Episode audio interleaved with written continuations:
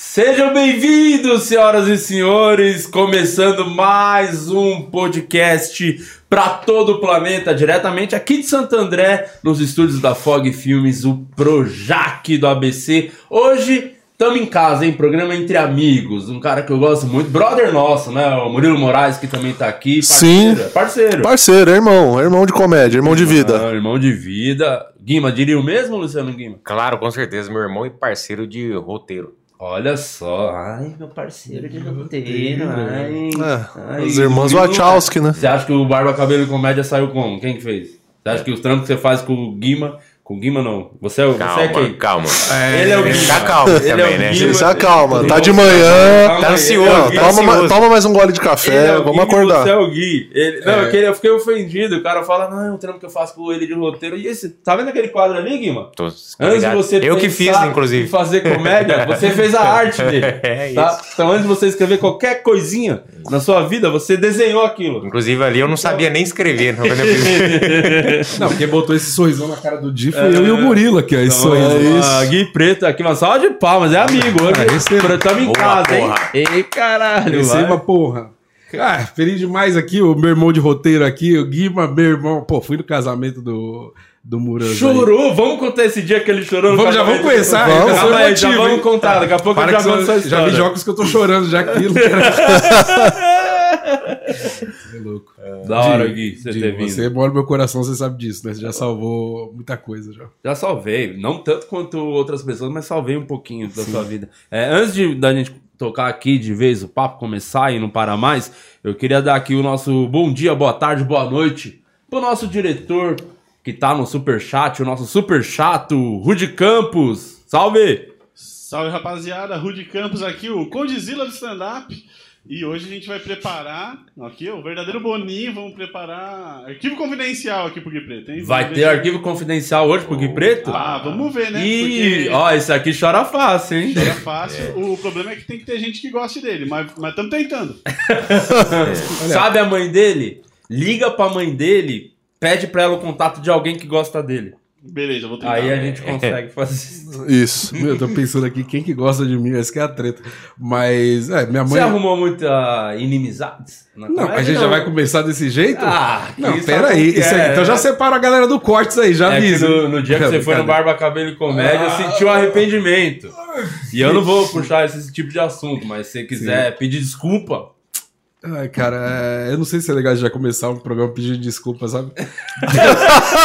Demonstra o mau caratismo Então do, vamos do- da falar. pessoa muito grande. vamos falar do casamento do Murilo Moraes. Vamos. Quando, quando que você casou, Murilo? Quando foi? 2017. 2017. É, lembra esse dia, Gui Preto? Como é que foi pra você esse dia aí? Cara, eu lembro desse dia muito maneiro. Fui pro casamento do meu irmão Muras Moras, é, casado com a Mari. E a gente. Tá com ela até hoje ainda? Com a Mari? Uhum, tô. É, faz tempo que não posta foto lá, hein, mano. A gente tá acompanhando. e aí, brincadeira com o Murilaço. A gente. Foi eu, o Tom, Tom Castro pro casamento. Na época o Tom namorava. uma- Oh, Uma louca. Uma maluca. é isso. Ah, É isso. Como se toda, todas as minas do Tom, todas, todo biruto. O Tom, o Tom de nunca saiu de um relacionamento que você fala, meu irmão, agora saiu tranquilinho, entendeu? Cara, nunca acerta o tom, né? Eu não sei o que foi, eu lembro que essa mina dele depois espalhou umas histórias. Que, você lembra o que era? Alguma coisa que me envolvia, falando alguma coisa que era parente de não sei de quem. Ah, ela não falou que ia ser madrinha da Alicia? Não foi um É, bagulho assim? Falou um bagulho assim. Que E ela é madrinha da Alice? Não sei nem o nome dessa menina. É o Borg. É o Falando da Alicia, da Alicia eu fiquei sabendo agora que você lembrou. não, Cara, era Não do- foi um bagulho assim? Acho que foi isso. Era, espalhando umas- que era Ela ia- ia ser madrinha, Ia ser madrinha, bagulho- espalhou pra alguém, alguém falou, a mina do Tom é madrinha da Alice. Eu falei, caralho, o Tom, quem é a mina do Tom? Primeiro de tudo. É. Não, e tava no meu Bizarro, carro, olha o nível, olha o nível. Uma coisa que eu queria só, antes de continuar no lance do casamento, Claro. é que nesse, nesse namoro do Tom, ele não tá aqui pra se defender, mas ele vai concordar com o que eu falo, porque foi, sei lá, em seis meses, eles ter- ela terminou com ele nove vezes. E eles terminaram e voltaram nove vezes. Aí eu falei pra ele, porra, Tom, na terceira já não tinha dado pra perceber, não? E uma dessas vezes, inclusive, que terminou foi no meu carro a caminho do teu casamento, cara. A gente tava lá lá, aquele dia. ela tava no caminho e falou: acho melhor a gente terminar. Eu falei, nossa, mas só te dei bom dia. Um beijo, tô grande. Conheci ela no, comediante grande nesse maratonista. dia do casamento. E do nada ela era a madrinha da minha filha. É, foi isso Cara, mesmo. ela já trabalhou na Globo, essa menina que eu tô sabendo. É mesmo? Fez Big Brother, os caralho. Cara, e eu lembro que eu tava com esse casal no meu carro, indo lá pra, pra festa do Onde foi do o casamento? São Bernardo. Foi, Ah, no, perto- bife, foi no buffet em São Bernardo. E, Exatamente. O Maurício Dollens foi o. O. Cerimonialista. é, o, o, O mágico. padre. Cara, ele fez aliança aparecer na mão de uma outra pessoa. Esses caras são bons, bicho. No bolso do meu avô apareceu, aliás. É, teu avô aguentou ali até o final do casamento. Aguentou até o teu ficou é o acordado. cover do Roberto Carlos Roberto Carlos. de Ribeirão Pires. De Ribeirão Pires. Tá vontade de dar um rodo no seu vô, mano. Por quê? Só porque ele parece com o Roberto Carlos. Não, vô dele você Só pra parar de mancar, velho. Sacanagem, nem lembro. Seu vô, eu nem sabia que Você chegou na hora da festa só pra comer que eu vi. Não, na verdade. Para de ser ladrão. Eu vou falar um bagulho. festa. Eu cheguei na hora que você tava chorando Mentira, muito. você Uma chegou na hora vergonha da aqui, mano. Esse aqui chorando. Mano, um chadão, Porra, sabe? meu casamento, chorar. caralho. Olha, mano, eu falei, Não é vergonha chorar, não. mano, Meu casamento. que Você tá chorando, mano. É que eu tava lembrando que tava parcelado em 18.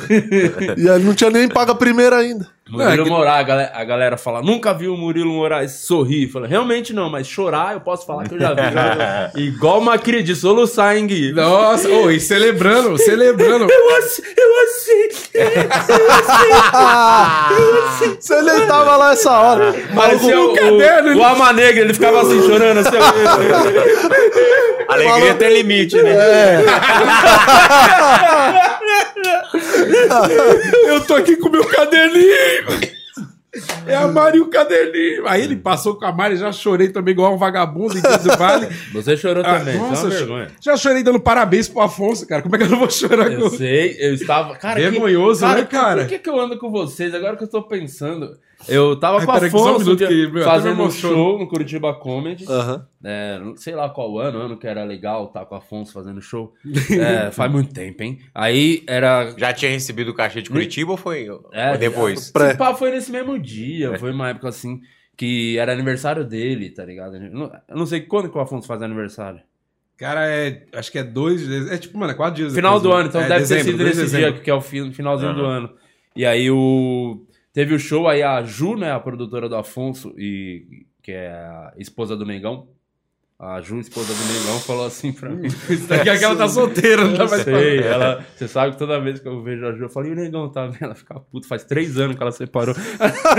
E, Negão da Ju, queremos você aqui pra bater um papo. É. Aí a Ju falou: Ó, a gente preparou uma surpresa pro Afonso, a gente pediu pra galera mandar um vídeo pra soltar lá no final. Eu conhecendo o Afonso, Padir, falei, cara, eu acho que ele vai achar só escroto da parte de vocês, mas beleza, eu tô aqui de convidado. Tô nem aí, pra falar a real. Eu quero É. ver o oco. É, eu quero ir pra casa, nem show eu queria fazer, pra ser sincero. Aí fizemos show, mó legal, tô zoando, foi da hora pra caralho. No final, ó, de aniversário do Afonso, parabéns. Aí o bar, aquela carinha de gol contra, né, quando o bar todo cantando parabéns e tal. Eu Falei, não, para por aí, aí tem mais surpresas. Virou esse programa assim, Rodrigo Faro, tá Aham. ligado? Virou o Arquivo Confidencial. Um domingão do nada. Aí botou o telão, pau, aí uma galera da comédia. é, os amigos do Afonso gravaram o vídeo dando parabéns. Vocês gravaram? Gravei. Você? Não. Não, tá. Não era amigo dele É, na época. aí Vai o Murilo gravou. quando Você vai chegando perto O Murilo gravou. A, mano, a mãe dele gravou. Pra deixar claro, a mãe gravou. O pai gravou. E a Cidinha? Os irmãos, tia Cidinha, neném, gravou. Ninguém liga, ninguém liga não mexe, não mexe. Não mexe, não mexe nas minhas gavetas. Tia Você, tá ligado que essa gaveta é do Lucas, né? não mexe, não mexe. Sai fora. O Luca gosta. A, a- a principal posição sexual que o Luca gosta é papai e vovó, você sabe, né? Ah, aí, mano, as pessoas falando coisas bonitas. Você imagina a mãe do cara. Sim. Só que a mãe dele, em momento nenhum, chorou. O irmão, em nenhum momento, chorou. O irmão, o irmão tava pra morrer, ameaçado de morte. O cara mandou ele pra Portugal, pagou passagem, mandou uma mensagem bonita, não chorou. E quem que me chora Quem? gravando? Quem? Quem? Quem? Bem, Steve Wonder. Preto. E o que você não sabe, na hora que você tá gravando o vídeo, começou a chorar o Afonso. Caralho, o Gui é bicho. Começou a te aloprar no bagulho. Chorando. Aí ele ficou fazendo piada te aloprando. Você, olha que moleque fraco chorando. Nossa, credo, Guilherme. Daquele jeito dele falando, te aloprando. Meu, você foi fazer uma homenagem pro cara e ele é cuzão. Mal agradecido. Mal agradecido, Mal ficou te zoando. Só porque você chorou, se emocionou, não tem nada demais, pô. É um cara que te ajudou. E você se emocionou em dar um feliz aniversário pra ele, pô. Uma ocasião especial. Acontece uma vez por ano só. Não, eu vou te falar. Cara, é, ainda bem que eu reduzi a quantidade de droga que eu tava usando, porque não precisava de tanta emoção mesmo pra um parabéns. É, isso que foi bizarro, não é que foi tipo uma, um casamento, não foi o. Não, é- Morreu alguém da família, Mas sabe? é um- que foi, é um grande é um, amigo. É um bagulho É um que grande acontece amigo. todo ano. Talvez tenha um pouquinho de viadagem nesse, nesse, nesse Não, parabéns. Não acho que é verdade, tenha. não. Só acho que você Com- é mas com mole. qualidade, né? mole. Com Você é muito qualidade. mole. Mole, mole demais. Ficar chorando daquele jeito. Foi. Porque é o aniversário. Todo ano acontece o aniversário do cara. Precisa chorar pra dar um parabéns. Falou, Mas Afonso, que parabéns tinha muita... felicidade. Não, eu acho irmão. que, meu irmão, você tá levando pra um lado aí que eu concordo com você. Quer que eu lembre o texto que você falou? Ai, não, por favor, eu queria tomar um tiro, mas não lembro desse texto. É, você lembra as palavras? Não, que acho você que eu lembro, cara. Qual foi? Que eu pularia na bala, é meu amigo, cara. Mas não usei o termo pularia na bala, com certeza isso é muita coisa do Thiago falar, mas é quase, quase isso de uma forma mais emocionada. É, É, você falou mesmo essa frase. Eu pularia numa É, bala tipo, pra te salvar. e aí, tudo sabe o que ele falou? Eu não faria isso por você nem fudendo. Ele falou lá no- na hora e a galera riu pra caralho. e e você me ele pegou de- fazendo piada com a sua cara e você chorando no vídeo. Meu, a gente Tipo pode assim. começar de novo, porque eu não tô muito bem com isso que você acabou de falar. Aí passou o vídeo todo. Ele é tão filho da puta. Pra você saber o tipo de pessoa que você chora. Você tem que saber, conhecer Uhum. de verdade.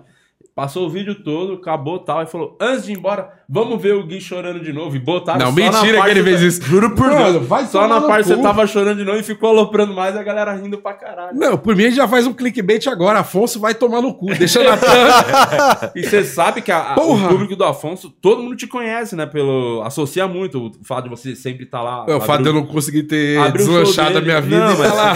E a galera te conhece. Então pegou todo mundo realmente as piadas, porque a galera conhecia, sabia quem era, tá Sim. ligado? É uma vergonha, né? Cara, é, é isso. Se você quer thumb, você já tem. Afonso vai tomar no cu.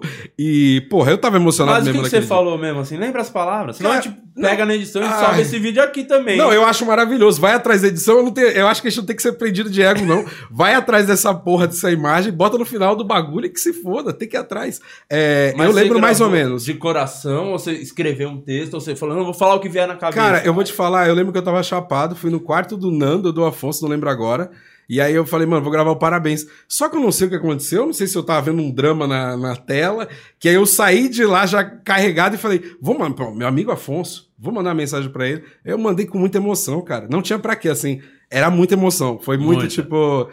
Cara, hoje olhando com calma, eu falo, era uma época que eu devia estar com algum transtorno, não é possível. Não, era o tipo de vídeo pra passar no velório dele. Quando É. ele morrer. Passar, cara, era meu amigo, me fez. Aí sim. Mas vou te cabia. falar, poder, eu acho que vamos guardar esse vídeo pro velório do Afonso, que aí quando acontecer, aí eu vou falar, gente, passa de novo esse trecho, ele tá assim, ó, deitadão, eu acho uma boa. Mas, é, graças a Deus, é, foi só um momento pontual da minha vida Mas ali. conta aí em detalhes o que, que você falou pra galera que não viu, É. não, vai, não, tem, não teve acesso a isso. Ah, cara, foi algum bagulho de, mano, é, fez aniversário, é que só de falar já dá vontade de chorar de novo. Ai, caralho, é, tinha muito meu irmão, algum bagulho do gênero, com certeza. E. Ai, caralho, o que, que foi? É, tipo, mano, se, se um dia for alguma parada de precisar de, porra, vamos ali, ali o caminho é certo, tamo junto pra caralho. Só que foi com muita emoção, assim, muita lágrima mesmo. Tipo, sabe o Luiz Amel quando tá resgatando um cachorro? Eu chorei desse calibre. Foi do jeito que o Murilo chorou no casamento dele. Foi daquele jeito. Lembra agora como ele chorou? Era você dando um parabéns. É, o cara. Murilo parecia o Chewbacca chorando. Ele, ô! Mas Cara, uma coisa, é. eu sou chorão. Você é chorão mesmo, Murilo? Sou chorão, cara. É. Eu sou muito chorão, muito chorão. Qual, qu- quando foi a última vez que você chorou? Ah, todo dia quando eu acordo. né? Não, sacanagem. Caralho. Eu vou ter que ir lá pro Santo André. Quando eu olho o extrato bancário. quando olha a conta, nossa senhora, e os cachê que eu tô. Deu mais de um mês aí, mas vamos Não, lá. quer ver eu chorar? E toda vez que eu boto te apresento meu amigo um, dá uma tristeza no meu peito. eu, eu. Mas eu choro com tudo também, mano. É, pô, assistindo o filme. Toy Story 3, cara, eu chorei, Toy mano. Story 3 é... Na hora que os bonecos davam as mãos assim. Você tá nossa. maluco, é muito emocionante e mostra. é, O Toy, Toy, Toy Story 3 é a prova do que eu falo sobre o lance do dinheiro, que as pessoas se importam muito com o dinheiro, é o grande erro, porque decidiram fazer o quarto.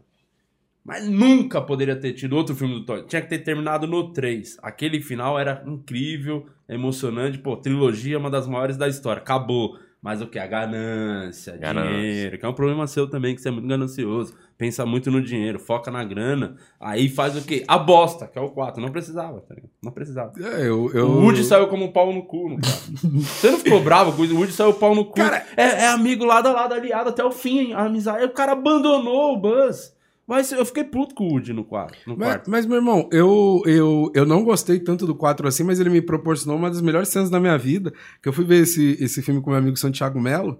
E já que a gente tá falando de lágrima aqui, na hora que os dois estão se despedindo, o Buzz e o, e o Woody, quem começa a chorar igual doido na minha frente, de Mentira. soluçar? Sério? Quando vocês tiverem a Santigas. oportunidade de trocar ideia com o Santiago sobre esse assunto. Ô, Santiago, tá chorando em Toy Story 4, meu irmão? Porque a história não é tão foda quanto a do 3. a Não, do 3, não. meu, eles estão pra ser incinerados, bicho. É muito É. triste aquela desgraça. E aí o, o Santiago começou a chorar pra caralho. Aí ele tentava disfarçar, olhava pro lado e eu fingi que tava chorando junto. Tava só. Santiago passa- passando os gatos no olho, assim, pra poder dar um Mas, disfarce. ele, mas será tava- que ele chorou de tris- tristeza da cena ou por, por pô, realmente não precisava ter tido esse quarto filme? Aí ele olhou e falou, pô, até o boneco ali arrumou uma namorada, vai tomar no cu. e até agora eu tô solteiro, caralho. Vai se fuder. Nem rola tem o. Porra. o- Ah, não tem pau. É, Woody. É o pau grossão, né? Fala que Não, é tô pau grossão. do- Boneco. É, do boneco. Ah, sim. O boneco arrumou uma namorada não tem nem pau. E o Santiago. nada. Você via a lágrima escorrendo e falou, mano, um dia eu vou ser o Buzz Ah, Lightyear o também. Santiago, ele tem todo esse problema de saúde por conta da rola imensa que ele tem, né? É isso, Gigantesca. é É isso. que quando bombeia sangue lá, meu, é muito, é muito sangue mesmo. Ele fica, não consegue ficar em pé. Mas ele tá namorando agora, o Tá Santiago. namorando? Boa, Santiago. Grande Deus amigo. A gente sai todo domingo pra ir atrás de plantinha, assim, sabe? Floricultura, tamo bem tia mesmo. O Santiago é, uma avó, cria gatos, se emociona, vê, vale a pena ver de novo. Você- E você, Guima, quando foi a última vez que você chorou? Você lembra? Cara, é, como legítimo torcedor do Vasco, Pô, Se todo tem- dia então. se tem uma coisa que não tem mais em mim é lágrima, porque eu gastei tudo. Nossa saudade do Ribamar que Senhora, dá, né? O cara torce pro Vasco, né? que Desgraça. Você tem noção que você falou do Vasco? O São Paulino falou, cara, tá foda pra vocês. Não, mas- É. O Vasco tá muito, muito. Não, mas quem me dera tá na frente lá, liderar por sete pontos e perder o campeonato e ainda ir pra Libertadores. Quem me dera. Não, é engraçado o cara tá em Minas. Não é que ele não tem opção de time pra torcer. É, O cara foi sofrer pelo Vasco morando em Minas, sendo o ga- o Galo, que é o- Cruzeiro, né? Podia estar torcendo pro Cruzeiro hoje, tá felizão da vida. sofrendo igual, né? Falou certinho. Porra, Marcelo Moreno, pô, um Mas time o- maravilhoso. Mas a vantagem do Cruzeiro em relação ao Vasco é que o Cruzeiro já não dá mais esperança. Não tá, na, nem subiu. Então, assim, a torcida já falou, mano, foda-se. Vai ficar lá. Só que eu acho que o do Cruzeiro é triste, porque o Cruzeiro tem, tipo, duas conquistas recentes de Copa do Brasil e no outro ano foi já o tombo, então foi.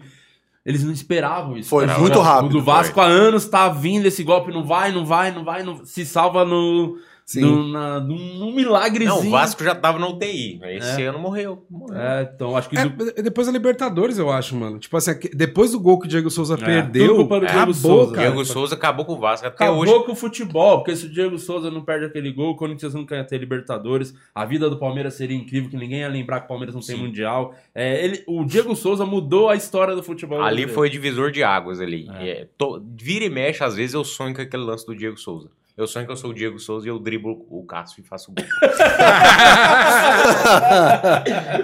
eu, sonho, eu sonho muita coisa assim. Todo Vascaíno É. sonha isso com toda certeza. Essa noite, inclusive, eu sonhei que eu tava jogando sinuca com, o- com o Fábio Júnior. O Fábio Júnior, pai do Fiuk? Juro por Deus, sonhei que eu tava jogando sinuca com o Fábio Júnior. Vocês comentavam do que? Do Fiuk? Falavam, ele, ele precisa tomar um sol. Ele dava uma tacada e falava assim: Não acredito que o Fiuk tá no Big Brother.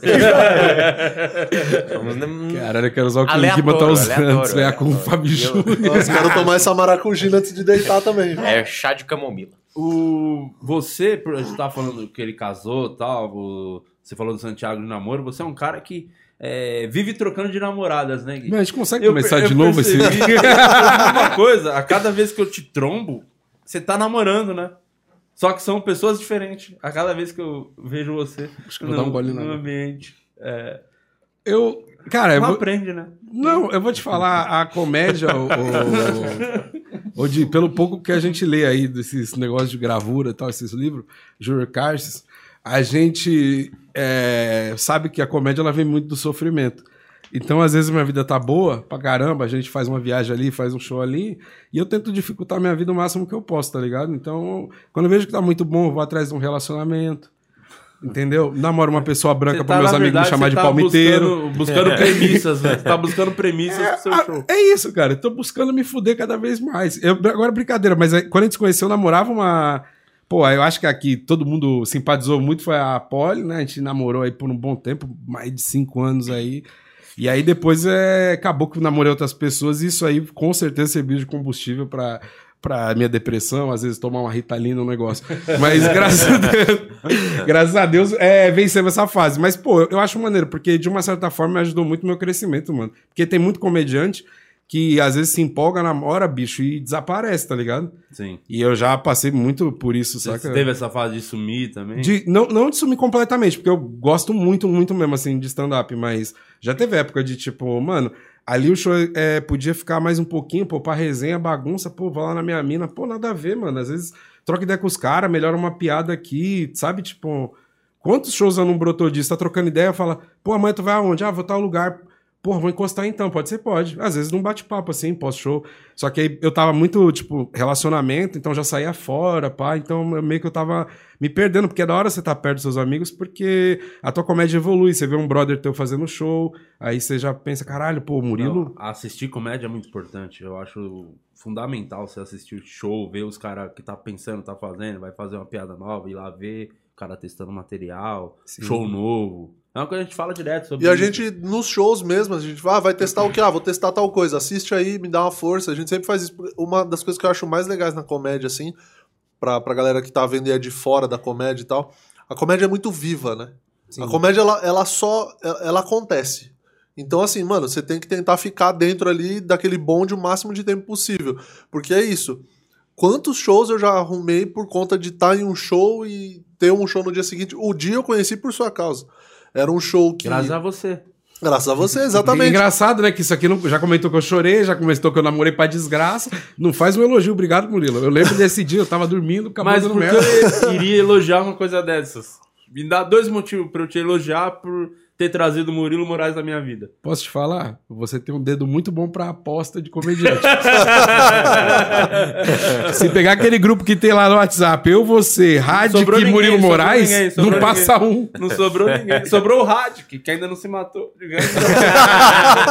sobrou ninguém. Ai, cara, isso é louco. O Rádio que tava procurando. Gente, alguém Cê sabe comprar uma corda? Eu te apresento meu amigo, assim, o único que acertou a mão foi o Márcio. E é o, e é o mais imbecil. Dos, se fosse contar quem que vai botar um comediante realmente que vai dar certo. O Márcio, mas também porque ele roubou, né? Ele botou o Jansen, que já, já é um comediante muito bom, já era bom na Não, já época. você já é estourado. né? Já é estourado. Então, e foi o único que deu certo do Apresento Meu Amigo até hoje. Foi o Jansen. Meu, como é que você fala isso na minha cara na cara do Murilo? Não! Não, mas vamos, vamos por partes, vamos por partes. Tá. Esse, dia, esse dia eu acho maneiro a gente trocar ideia, porque Bora. pra gente, né, não, Muras? Porra, eu nunca tinha gravado nada, filmado nada, Ah, a primeira vez gravou um... um bagulho de qualidade assim, câmera. Com um especial, sim. Porra, câmera Chorei, inclusive, desgraça. depois. Chorou? Em casa? Porra, que nem a criança. Nunca, né, mano? A gente Eu- não tinha filmado um Foi- bagulho não, assim. não, porque foi um momento muito importante pra mim, assim, é, para nós todos, mas eu, eu posso dizer por mim que 2018 foi um ano que foi 2018, foi 2018 que gravamos. Foi um ano que foi muito treta pra mim, assim, na, na vida pessoal mesmo. Era um ano que tava Foi- É, que casou, né? Foi Tava o bem primeiro ano de difícil. casamento. foi, foi- não, não, mas é, Começou foi isso. chorando lá, né? porque, porque foi um ano pessoalmente muito treta pra mim, ao mesmo tempo que profissionalmente as coisas começaram a andar, mas muito devagar, muito devagar. É, depois que, eu rece que a gente recebeu a notícia, né, que você tinha, você até tinha falado pra mim, ó, vai gravar, não sei o quê. Você falou, deixa o teu canal do YouTube já no esquema, começa a gravar gaveta. Você me avisou uns três meses Isso aí antes. foi do caralho, que o Murilo gravação. é o cara que... Eu acho que foi o único que fez isso. Não, não, não, não, não, mas vai lá. Acho que foi, pelo menos do que eu acompanhei. Você vamos não fez isso. vamos que guardar essa que polêmica pro final, porque você tá sendo leviano. O único que falou, eu falei, vai ter o Te Apresento Meu Amigo, quando entrar lá no canal, a galera vai procurar. E é legal quando entrar, já tem um vídeo, acabou de sair um vídeo, o cara já vê e, e ganhar o público, fazer toda semana. Ele ficou Sim. um ano fazendo vídeo semanal. Não, você tá sendo leviano, mas a gente vai chegar Tá, lá. vamos chegar lá. Não, não. Murilo- Mas eu vou dar o parabéns pra isso aí. Eu levei o cara que realmente fez o bagulho e se dedicou. Leviano, pode continuar. Não, então, e foi um ano E difícil. é o Jansen que deu certo, né? Sim. Mas Sim, ele fez o trabalho Porque ele, pôs- ele postou logo aquele vídeo dele do filho dele, que ele pegou o filho batendo punheta. Acho que foi esse vídeo que ele postou no mesmo dia do Te Apresento e foi um E também vídeo foi gravado no Quatro Amigos. do Jansen que acho- não sei se tá com um milhão já, mas foi um vídeo que Não, projetou é muito. foda, é. E aí, quando eu Não fiquei. se comparem sa- com o Jansen. Não Quando eu fiquei. com o Jansen. Não, jamais, eu não tenho É. nem peso pra isso. e aí, e aí Comer quando eu muito recebi- feijão com arroz pra chegar no Porra, nível. com lasanha. Seu pai morrer e você subir no palco fazer show, aí você vem querer Ah, aí não tem como. Não, isso aí realmente não tem como, aí, co- não tem verdade. como competir, não. E aí foi um ano muito legal pra mim, nesse ponto de. A gente chegou a conversar bastante sobre isso, né? Antes do, do Te Apresentar Uma Amiga, a gente tava, caralho, mano, que legal, que, que bagulho foda. E foi muito emocionante, de verdade mesmo, ter essa oportunidade com, com o tempo de carreira que eu tava, que não era tanto tempo de carreira assim, e já tendo uma oportunidade boa dessa. E aí a gente. Eu falo muito com o Gui sobre isso, até hoje a gente conversa, que foi um momento que, pelo menos pra mim, na minha cabeça, mudou o momento do tipo assim, beleza. Eu gravei um especial com os caras mais estourados do Brasil, maior canal, grupo. Então, assim, eu senti que na minha cabeça, pra mim, eu falei, beleza, agora eu me sinto de verdade um comediante, assim. Que então, foda.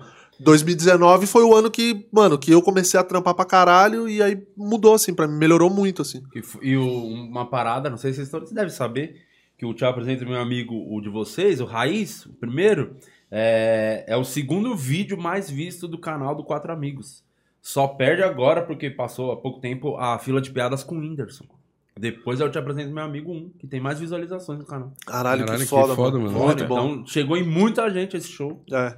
E pra você, como foi quando o Afonso te chamou? Só, só pra dar um adendo também, quando falamos a ideia, ah, vamos fazer o Te Apresento Meu Amigo, foi por conta daquele vídeo lá do Março, do, Uhum. Eu ver meu- que de ele fez bosta lá e tal, fez merda, e aí virou pra caralho, falou, tive uma ideia de fazer o show, apresentando os caras, e o bizarro foi isso, porque todo mundo sabia quem eu e o Afonso iria levar. Quando falou, vai ser uns comediantes novos, amigo nosso, aí todo mundo comentava, ah, o Di vai levar o Murilo e o Afonso vai levar o Gui, então já, vocês dois já foi puta Já spoiler na Aham. cara, assim. Sim. Cara, quando o Afonso falou pra gente fazer o bagulho, fa- falou vai gravar, primeiro foi essa sensação de, mano, eu nunca filmei um bagulho assim tão profissional, aí tipo, uma galera da Fog lá, câmera pra desgraça. Então já já me bateu meio medo assim de Vê que é tudo alugado, aquelas câmeras? Nenhuma deles. Porque quando a gente começou aqui o podcast, a gente não tinha as câmeras. As mesmas câmeras que eles gravavam todo especial, eu falei, pô, bom que vocês têm a estrutura pra fazer, né? Não tinha, não.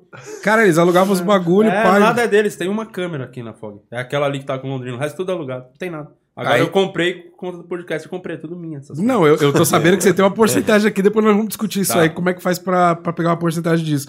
Mas eu lembro que a gente tava nessa parada, então, de, pô, vai filmar, e aí e é sempre engraçado que você e o Afonso tem muito dessa, desse bagulho de ficar aloprando, vocês, ah, não vai, Que não vai é acabar isso? com o show, hein, mano, não vai, Não vai estragar tudo. Não vai Vai estragar tudo. Falaria essas coisas, tá maluco. Isso é o dia Eu do sei- passado, na sei- época eu pode sei- ter falado. Eu sei da importância que era pra vocês. Vocês acham que eu podia jogar essa pressão Não, Imagina! Imagina, não ouvi não, pô. E aí, Na- nas duas sessões, inclusive. e aí eu lembro que eu já tava com isso na cabeça, eu falei, ah, vamos tranquilo, né, mano, vai ser showzão. Aí na minha cabeça eu vendo uns moleques assim, todo mundo, tipo, mó concentrado com o bagulho escrito. Aí eu falei, mano, pior que eu tenho um bagulho aqui, mas sabe quando você fala, ah, também. ah, será que eu testo? Aí foi uma, uma coisa bem idiota na minha cabeça que me passou. Ah, Às vezes testa um negócio, aí eu vi os moleques falando, mano, faz o melhor que você tem, é aquele bagulho, prepara o teu canal pra quando sair e tudo mais. E aí eu lembro que eu que eu fiz assim, no começo acho que dá até pra ver na, na filmagem lá. Eu tô bem nervoso, tá ligado, mano? Tipo, nos primeiros dois minutos ali Tá eu tô bem tenso, mesmo, tenso pra desgraça. E aí rolou de boa, assim, a primeira sessão, aí meio que parece que já tirou um, um alívio. Só que na fila era menos tempo, e aí eu tava tipo, mano, com certeza, mano, é a primeira gravação desses caras que eles estão abrindo chance, eu vou estragar essa porra. Eu sempre pensei muito pra me jogar pra baixo. E aí, quando eu vi os moleques arregaçando na minha frente, eu falei, ah, mano, não tem como, vai ser da hora demais. E realmente ajudou muito, mano, porque eu lembro que eu não mantive a frequência do, aí verdade seja dita, do Jansen e do Murilo. Os dois mantiveram muito bem a, a questão da frequência. Isso tem que ser dito. É, e o que, que eu falei antes? Sabe quando você quer dar só polêmica? Você me desculpa de só ser polêmico. Eu não levei tão a sério essa questão, me arrependo amargamente, porque eu postava, tipo, a cada 15, tá ligado? Só que eu não vou falar que não me rendeu um bagulho. Mano, meu canal, tipo, tava indo super bem, assim, dava umas visu maior do que o número de, de inscrito. E foi uma fase muito boa, tá ligado? E todo mundo ficou, ganhou aquele o arrasta, arrasta pra cima arrasta no pra cima. Vocês não tinham antes do bagulho, né? Não todo tinha. ganhou. Não tinha. Eu ganhei no elevador preso que o Afonso fez campanha. Tipo, É. é, a gente tava num hotel, aí eu não sei como ele conseguiu chegar na academia. Aí eu fui no mesmo elevador pra ir com ele na academia, eu devia estar com uns 8 mil, 9 mil. Aí eu fiquei preso mocota e o cara que arruma elevador, ele não tava por perto ia demorar mocota. Aí ele começou a fazer stories. Ah, o Grêmio tá preso, tá há 20 dias lá, estão comendo com o dele dentro do elevador, alguém ajuda, ele precisa do arrasta. Aí foi assim, foi bizarro o jeito que eu ganhei 10 mil.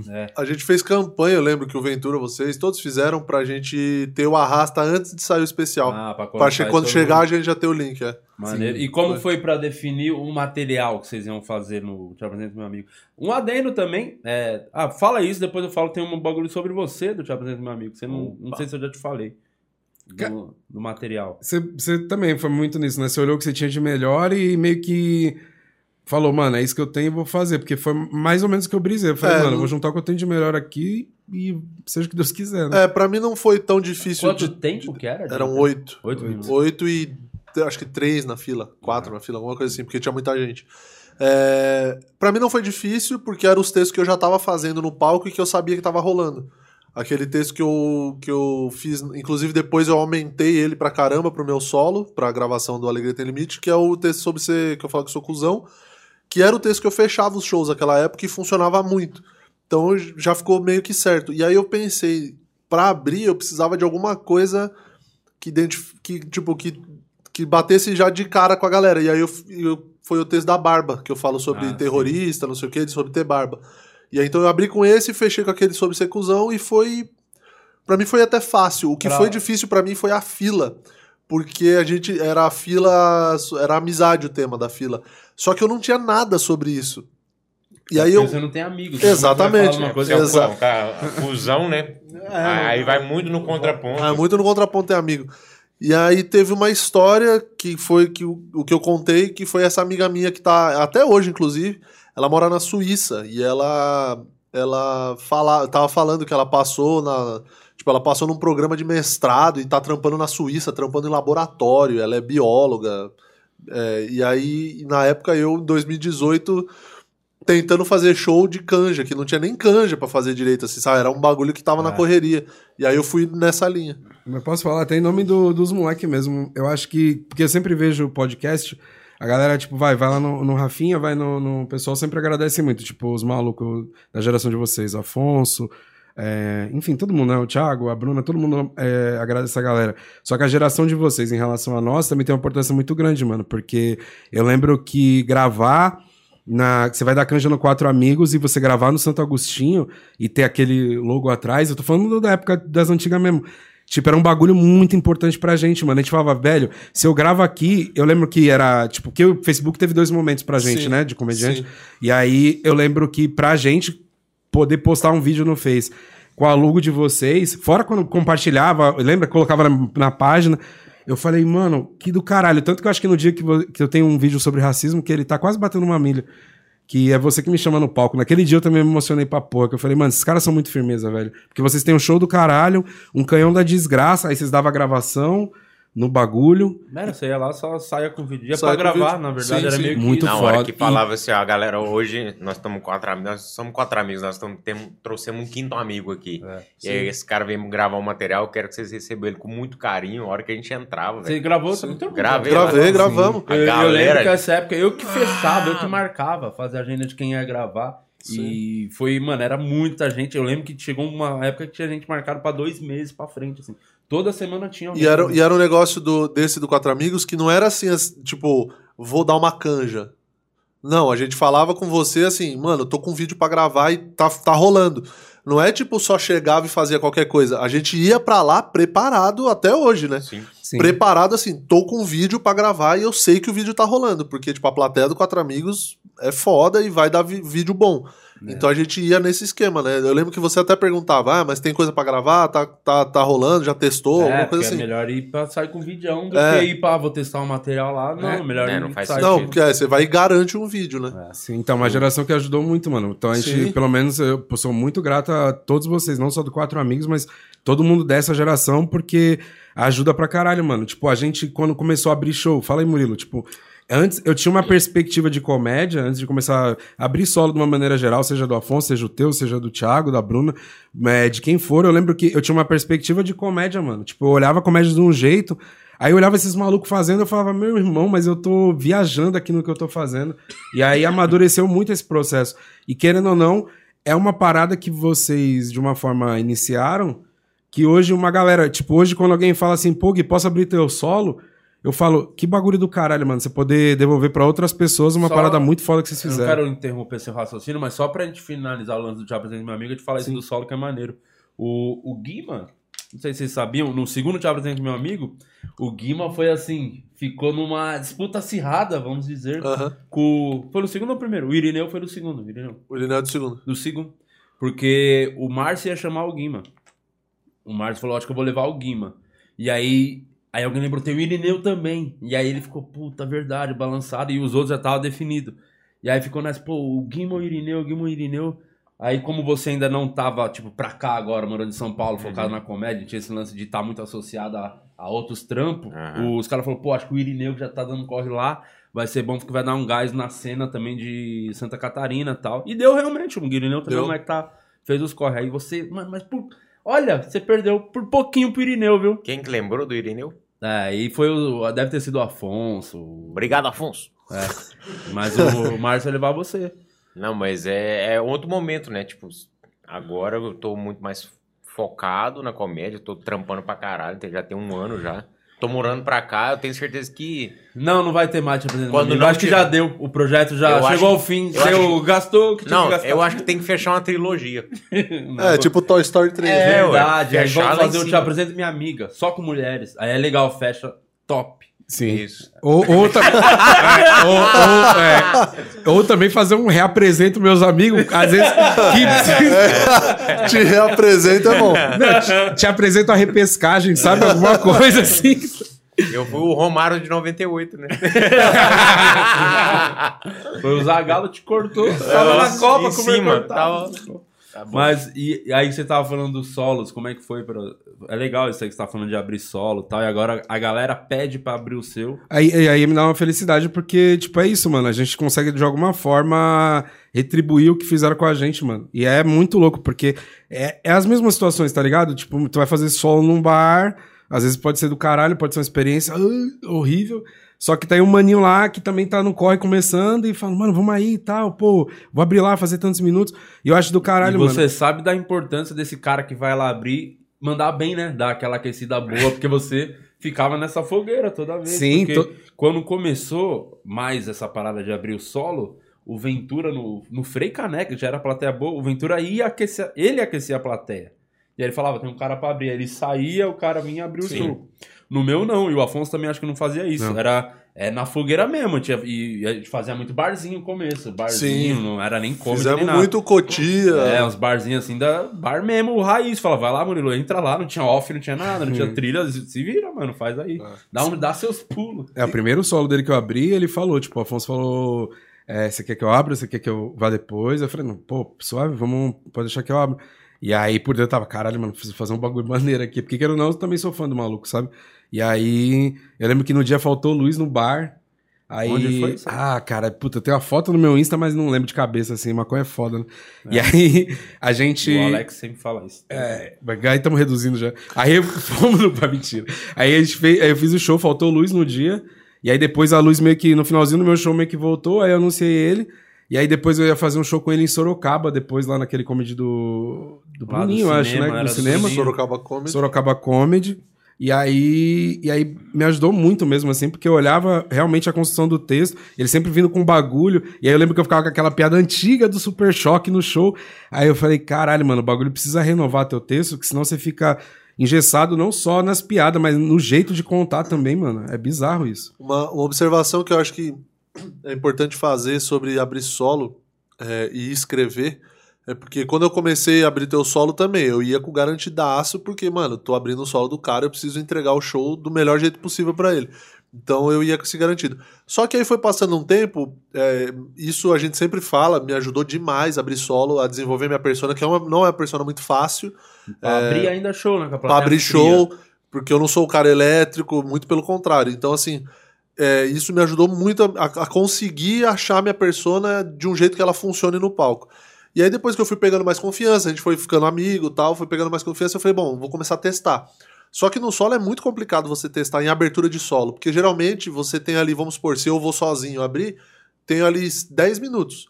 Só que desses 10, dependendo do lugar que a gente vai, Perde se um é, é, se é dar uma comedy, se é comedy já é mais sussa. Mas, por exemplo, lá em Cotia, vamos usar o, o exemplo do Neverland, lá de Cotia. Um abraço pro Lucas, inclusive Verdade. que é um puta lugar legal pra fazer show. Só que a galera, como lá não tem sempre assim, tipo, toda semana, vamos dizer, quando você vai, mano, a galera fica muito pra ver o show.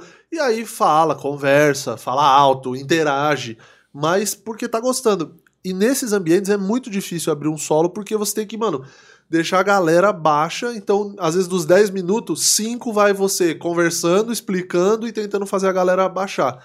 Depois você tem mais 5 para entregar o show alto. Como que você vai testar ali em 5 minutos? Então é sempre uma.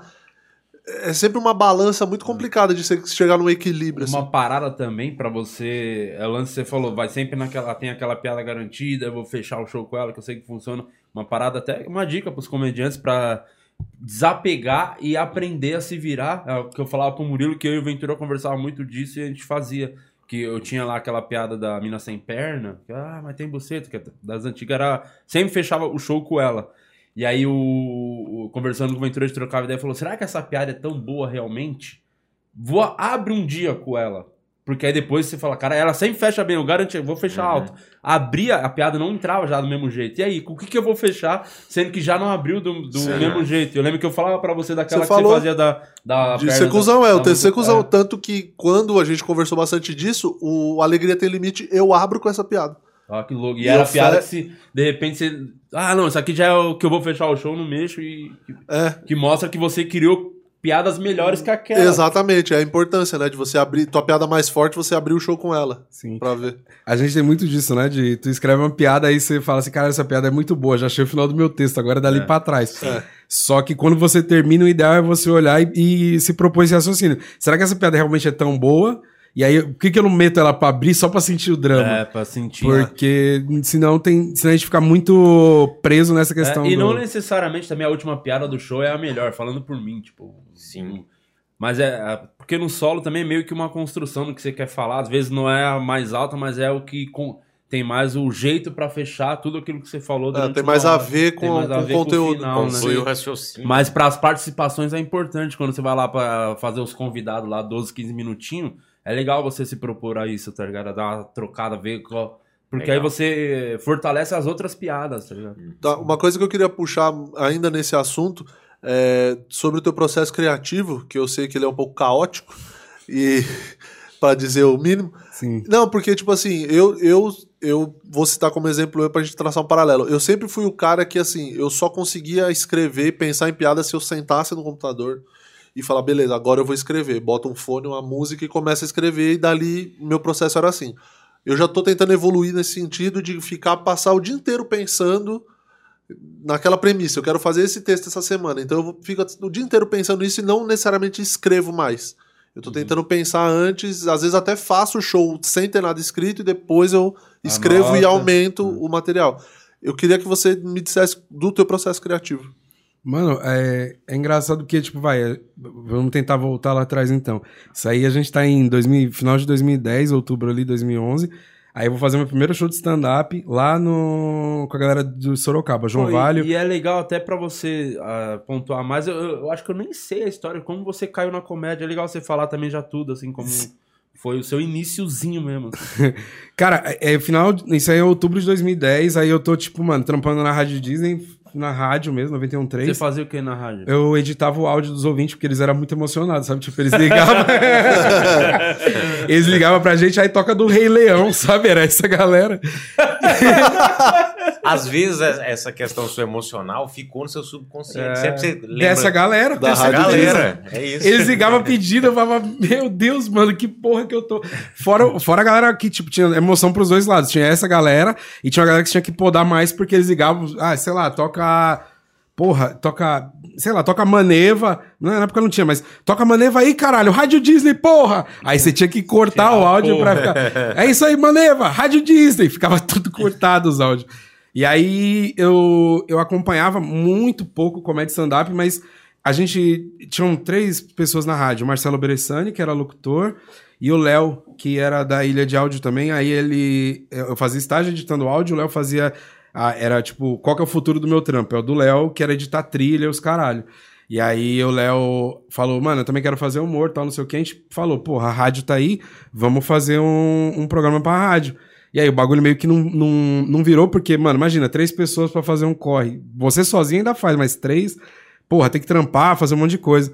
E aí na época eu fazia facu, trampava na rádio. E aí um dia eu vi lá, mano, tipo um bagulho do Comédia Instantânea, que era três minutos, momento miojo. Mas você já conhecia stand-up? Já tinha Ah, visto, sabia o tipo, era? O cara, primeiro contato com o stand-up, você lembra? Vou ser honesto, tipo, eu via, acho que todo mundo viu ali, uns, um Seinfeld de rebarba. Não vou ser, vou ser bem sincero, não vou falar pra você que eu assistia o bagulho. Não, eu devo ter visto de rebarba um bagulho aqui, um bagulho ali. Mas o meu humor, mano, era o que eu assistia na época. Então, tipo, sempre fui fã de Hermes e Renato. Meu pai me apresentou Golias, porque ele gostava muito daquele quadro do mestre, o sabe? E aí, era isso, essas eram as minhas referências. E aí eu vi o Momento Miojo, já tinha, eu tinha visto um vídeo ou outro do Rafinha, do Danilo volume 1, tinha, eu tinha visto algum bagulho. E aí mandei mensagem pro, pra eles, aí eu acho que foi o João que me respondeu, ou foi... Eu acho que foi o João. Que era o open mic lá da época. Três minutos, mano. Três minutos. Aí eu falei, ah, vamos, né, mano? Aí, eu, aí os caras pegaram o texto e falaram, pode vir. Aí eu fui no dia com o Gustavo Pompiani, encontrei ele num trem lá na puta que pariu da Zona Oeste. E aí ali eu já sabia que isso aí ia ser minha rotina lá na frente, porque, querendo ou não, é isso que é o. Você é não o- tinha carro na época, na... Tem que até deixar claro pra todo mundo, não é glamour não, mano. É tipo um bagulho. É muita catraca de trem, os caralho. E aí eu fui, fui pra Sorocaba, em grande resumo, a gente fez lá no, no Asteroide, que é, um- Era puta Meu terceiro Open foi lá. é tipo, mano, é o que a galera a gente pira no minhoca, no, Era- no era- acústico. É o asteroide. É, Era o. Baita asteroide. show, baita Sim. show. Aí fiz lá, porra, Guilherme Sobrinho, deve estar na internet aí essa vergonha pra gente passar. Guilherme Guilherme, Sobrinho era o nome? Sobrinho. Aí tá lá, tá em algum lugar da internet essa vergonha pra assistir. E aí eu fiz. Mas foi ruim mesmo ou você tá falando por ah, falar? cara, tipo, eu falo. Teve eu- risada. É, mas sabe o que você fala? Ah, não, mano, não é possível. Ah, é que é cara. o primeiro, né? É, mas eu, eu sou muito de me cobrar mesmo e ser chatão. Aí eu olhei aquilo, é, mas sabe quando você faz o show e você fala, mano, é isso que eu quero pra minha vida. Aí a gente Nesse esperou. primeiro eu já sabia. Eu falei, é isso que eu quero, mano, com certeza. Porque a galera deu risada, entendeu?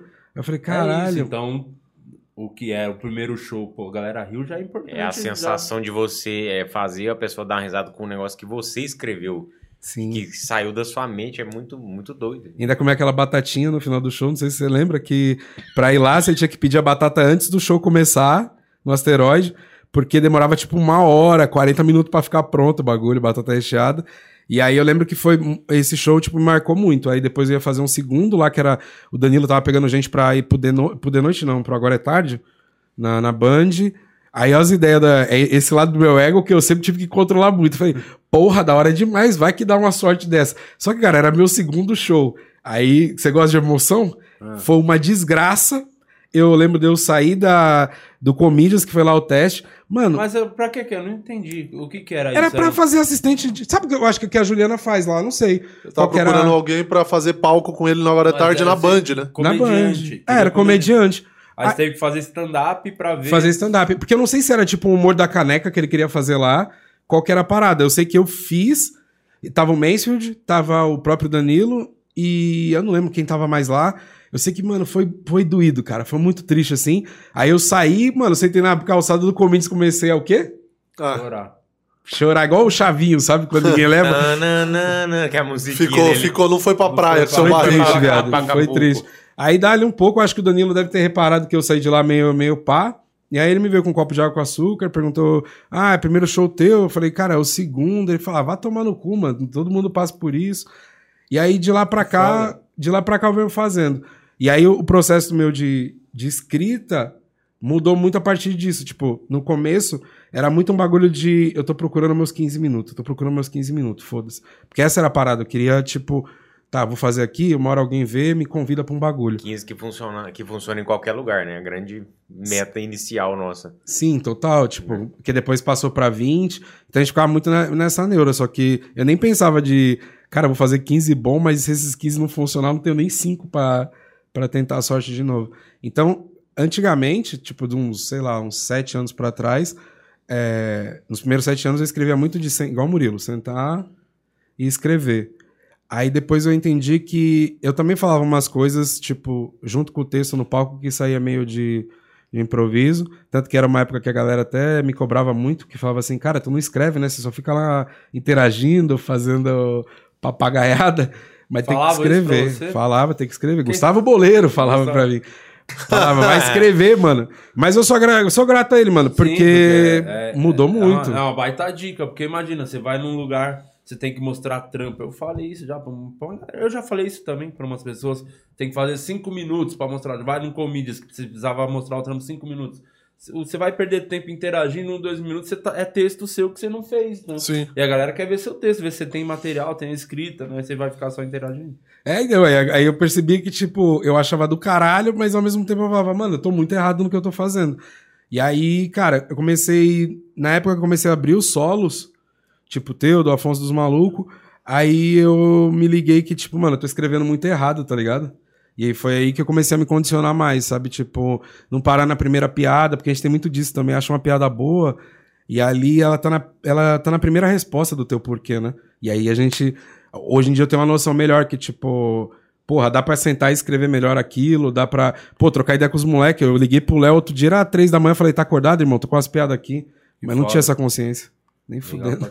É, e o processo criativo, eu acho que também a gente, conforme vai ficando mais experiente, vai fazendo mais show, tendo mais horas de palco, eu acho que vai mudando também, né? O processo criativo, ele vai, a gente vai alterando, porque eu sempre tive muito na minha cabeça o processo ideal. Eu sempre quis achar, como se fosse uma fórmula, mas eu sempre quis achar, não, qual que é o processo ideal pra fazer, pra escrever, para ter, mas aí eu foi passando o tempo, eu falei, cara, não tem o processo ideal. Não. Tipo, não existe uma fórmula de. Existe o que funciona pra mim, que é hoje em dia é o que eu tô tentando fazer. Pensar na premissa durante o dia, tentar fazer alguma coisa no show e aí depois eu escrevo, enfim.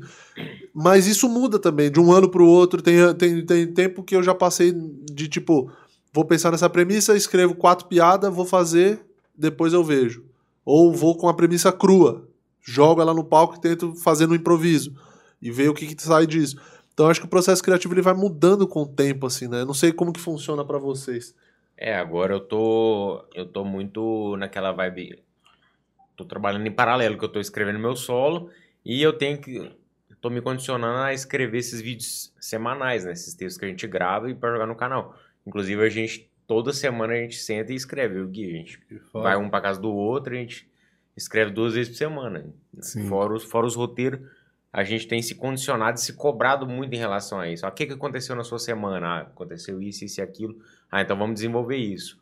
Eu escrevo algumas piadas e vou pra casa dele, aí a gente acaba de arrematar as piadas, tentar achar um final. É a mesma coisa ele. Tipo, a gente faz o dever de casa, senta e um ajuda o outro a melhorar o texto, a estender a- E, e também texto. é um lance também do conforme a sua carreira também vai andando, o seu espaço de tempo pra sentar, fazer. Eu era esse cara também, no começo de sentar e de chavar toda linha por linha do texto. Sim. Até o meu segundo solo era, eu, eu tinha uns post-it que eu anotava a ideia, Uhum. aí escrevia tudo lá, fazia todas as anotações. Depois, mano, você vai fazendo show pra caralho, correria. Tem muita. Mano, às vezes você chega em casa só o pau, você não quer sentar e escrever. Então, mano, pensava, anotava o tópico, vamos tentar fazer no palco, e aí você vai só marcando, anotando as Sim. piadas, meio que fica nessa pela necessidade também de. E outro motivo é que às vezes vem umas inspirações, tipo, eu tô tomando banho do nada, começa a vir pensar umas piadas. Quando eu vi, cara, eu tô meia hora no banho, tá ligado? Porque eu tô pensando isso na cabeça, falei, caralho, isso dá piada. É, gente. Sim. Outro dia até comentei com os moleques, eu tava dormindo, pensei num, te... pensei num texto, uma premissa, falei, pô, é engraçado. Aí eu fiquei assim, dormindo, pensando e, e anotando as piadas, as ideias na minha cabeça. Eu falei, mano, vou levantar e anotar no celular. Só que tava tão gostoso, eu falei, mano, eu não vou levantar agora pra pegar o celular e anotar isso aqui, mano. Aí. Amanhã eu anoto. Ah, Aí pior erro. Pensa um, texto que não saiu até hoje. é um texto sofrido. É Não, não, não sei nem do que que eu tava pensando, que eu tava falando. Cara, É, É, isso é é de lei fazer isso, cara. Esse, é de esse- lei. Quando eu, eu também já tive várias vezes disso de entrar nesse estágio alfa, que você não tá nem acordado nem dormindo. É, e pensando Só que aí é a hora que o você teu imagina fazendo É, piadas. só que a hora que o teu inconsciente tá bombando. É. E aí você fala, puta, vou levantar pra anotar. Não, mas eu vou lembrar. Essa- esse texto é muito bom, eu vou lembrar. Vou lembrar. Acabou, Teve acabou. um dia que eu, eu tava dormindo mais a minha mulher, aí o te- meu telefone, ela não tem criado muito do meu lado, assim, um quarto pequenininho, aí o criado muito fica do lado dela. Aí a gente coloca o celular pra carregar do lado Meu- dela. exatamente, é a mesma coisa, tem que passar por cima Isso. pra pegar, faz muito trabalho. Aí me deu um insight à noite, eu falei pra minha mulher, falei assim, amor, manda um áudio pra mim falando sobre isso. Aí falei um tema pra ela, que amanhã eu lembro da piada e escrevo o texto. Aí ela, o que é? Eu falei, não, escreve, manda um áudio pra mim sobre isso. Aí no outro dia eu empolgadão, falei, nossa, vou desenvolver um texto. Eu fui escutar o áudio, tava assim... O maluco tá com mó tesão no áudio. eu falei, que que... Não lembrei? Uma, uma vantagem, eu acho que de anotar tópico e, e já, tipo, eu tenho a piada, só que eu preciso construir uma frase até chegar nessa piada, né? Preciso dar esse setup pra chegar no, na- no punch. Eu acho que isso deixa também o texto mais natural. Eu acho que é uma, eu acho que é uma coisa que ajuda, por mais, sei lá, deu uma insegurança, às vezes, de puta, só tem esse tópico anotado, e como que eu vou chegar até essa piada? Como eu- a gente, né, sempre foi muito de escrever linha palavra por palavra, eu acho que às vezes é, é- eu já me percebi assim, e já, já tive, vocês até já me falaram tal, de ficar muito mecânico. Quando você tá decorada a frase Sim, sim, certinha e tal. Uhum. Então hoje eu acho que o lance de você não ter tanto tempo para escrever, vamos dizer, é, acaba deixando a entrega mais natural. Acho que fica já mais na embocadura é- nossa é o já. lance de segurança, né? O fato de, pô, você tá, você ficou um ano gravando vídeo pro seu canal toda semana. Então toda semana você tinha aquele, aquela ansiedade, aquele drama de ter que gravar um conteúdo. E aí vai passando o tempo, você meio que se acaba se acostumando com Sim. esse momento de testar, de tentar criar coisa nova. Então meio que agora você você consegue bot- anotar duas piadas e tentar gastar o máximo pra chegar naquelas piadas Sim. e e é, que é a fórmula que eu faço mais hoje. Aí eu, eu gravo o áudio e depois eu ouço e aí eu tento marcar umas piadas assim e tentar ir fazendo. É uma Sim. coisa que eu, eu notei muito nessa, nessa minha vinda para São Paulo e, e, ter, e tá fazendo show de teste toda semana, tem, tem que ter um. Eu me condiciono é, a, a não fazer nada garantido nessas noites de teste, justamente para eu me fuder mesmo poder ter sempre um texto novo, tentar conseguir uma coisa nova e, e escrever e melhorar. E, e uma coisa que eu percebi é que você vai aprendendo a escrever coisas que. Ah, eu vou me sentir bem no palco falando isso. Ah, isso aqui é a minha cara. Não, essa frase aqui eu não falaria. Tipo, você vai se condicionando e fala assim: não, isso aqui vai dar certo comigo. Eu vou fazer funcionar. É. é, eu acho que é muito Não, escrita e. Pra é- mim, a melhor coisa é gravar o áudio, porque, cara, como você ouvindo depois do show, é, você fala, caralho, cabe muito uma outra palavra, você trocar a Hum. palavra, porque a galera não tem a Sim. noção que às vezes uma palavra dá uma baita diferença na Hum. piada, Total, tá ligado? total. Ter mais a sua uma ênfase no final, uma É, coisa. e às vezes não citar uma palavra antes, que às vezes você repete muita palavra e no momento que era para ter a mais força, determinado momento ela já perdeu essa força porque você falou ela duas, três vezes antes. Sim. Então, não falar aquela palavra, falar tipo, um exemplo, tipo, você vai fazer uma piada de estupro. Se você falar três vezes antes a piada de estupro, na hora que for um punch que envolve mesmo o estupro, a palavra, Uhum. ela já perdeu a força. Sim. Porque você citou antes. Então, se você falar, pô, abuso, você ir trocando e na hora do punch mesmo ter um estupro, é estranho falar isso. Sim, Mas sim. vocês entenderam o que eu quis Separa dizer. só esse cortezinho aí, É, vai mandar pro Mion, tá, vai dar uma beleza. Isso pra lá. na hora do punch ter um estupro, aí imagina. Exato. O, o- é que a gente. Não sei se com vocês também é essa fita. Quando você acha meio que tá uma persona, é, eu acho que é um momento de euforia tão grande, porque até então você não sabe pra quem você tá escrevendo.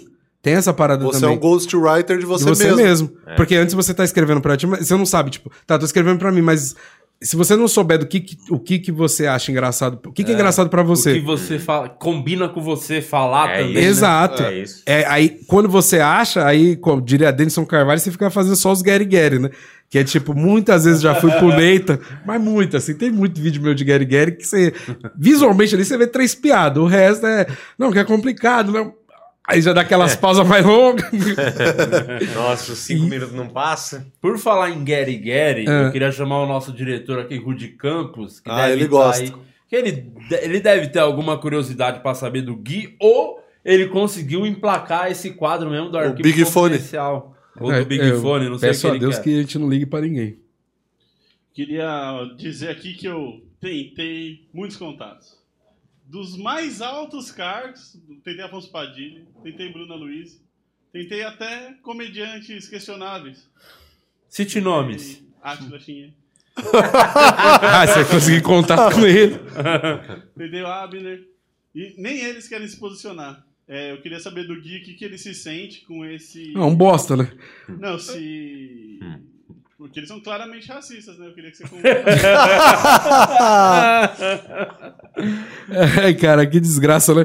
Eu, eu, eu acho que uma coisa que tem que ser dita nessa parada é, ó, o Luca, Luca Mendes, o próprio Denison, o Abner, são três malucos que também eu acho que a gente tá falando de escrita, mas é, é, é importante a gente lembrar que tem uns caras que na comédia, tipo, principalmente o Luca, mano, é um dos malucos que eu, que eu aprecio muito a companhia dele, é um cara de gente boa pra caralho, só que ele é um maluco que se arrisca, arrisca muito, tá ligado? Esse ano eu tô me arriscando mais. Eu vejo ele fazendo uns bares que claramente ele nem precisava e o moleque vai. E aí você. É muito bom. Você vê o Luca enfrentando, às vezes, um silêncio de plateia que ele tá testando, aí ele falou, mano, você tem que se acostumar com o silêncio, essa é a parada, pra tu testar o bagulho. Se você não tá acostumado não dar risada, aí você vai acelerar teu texto.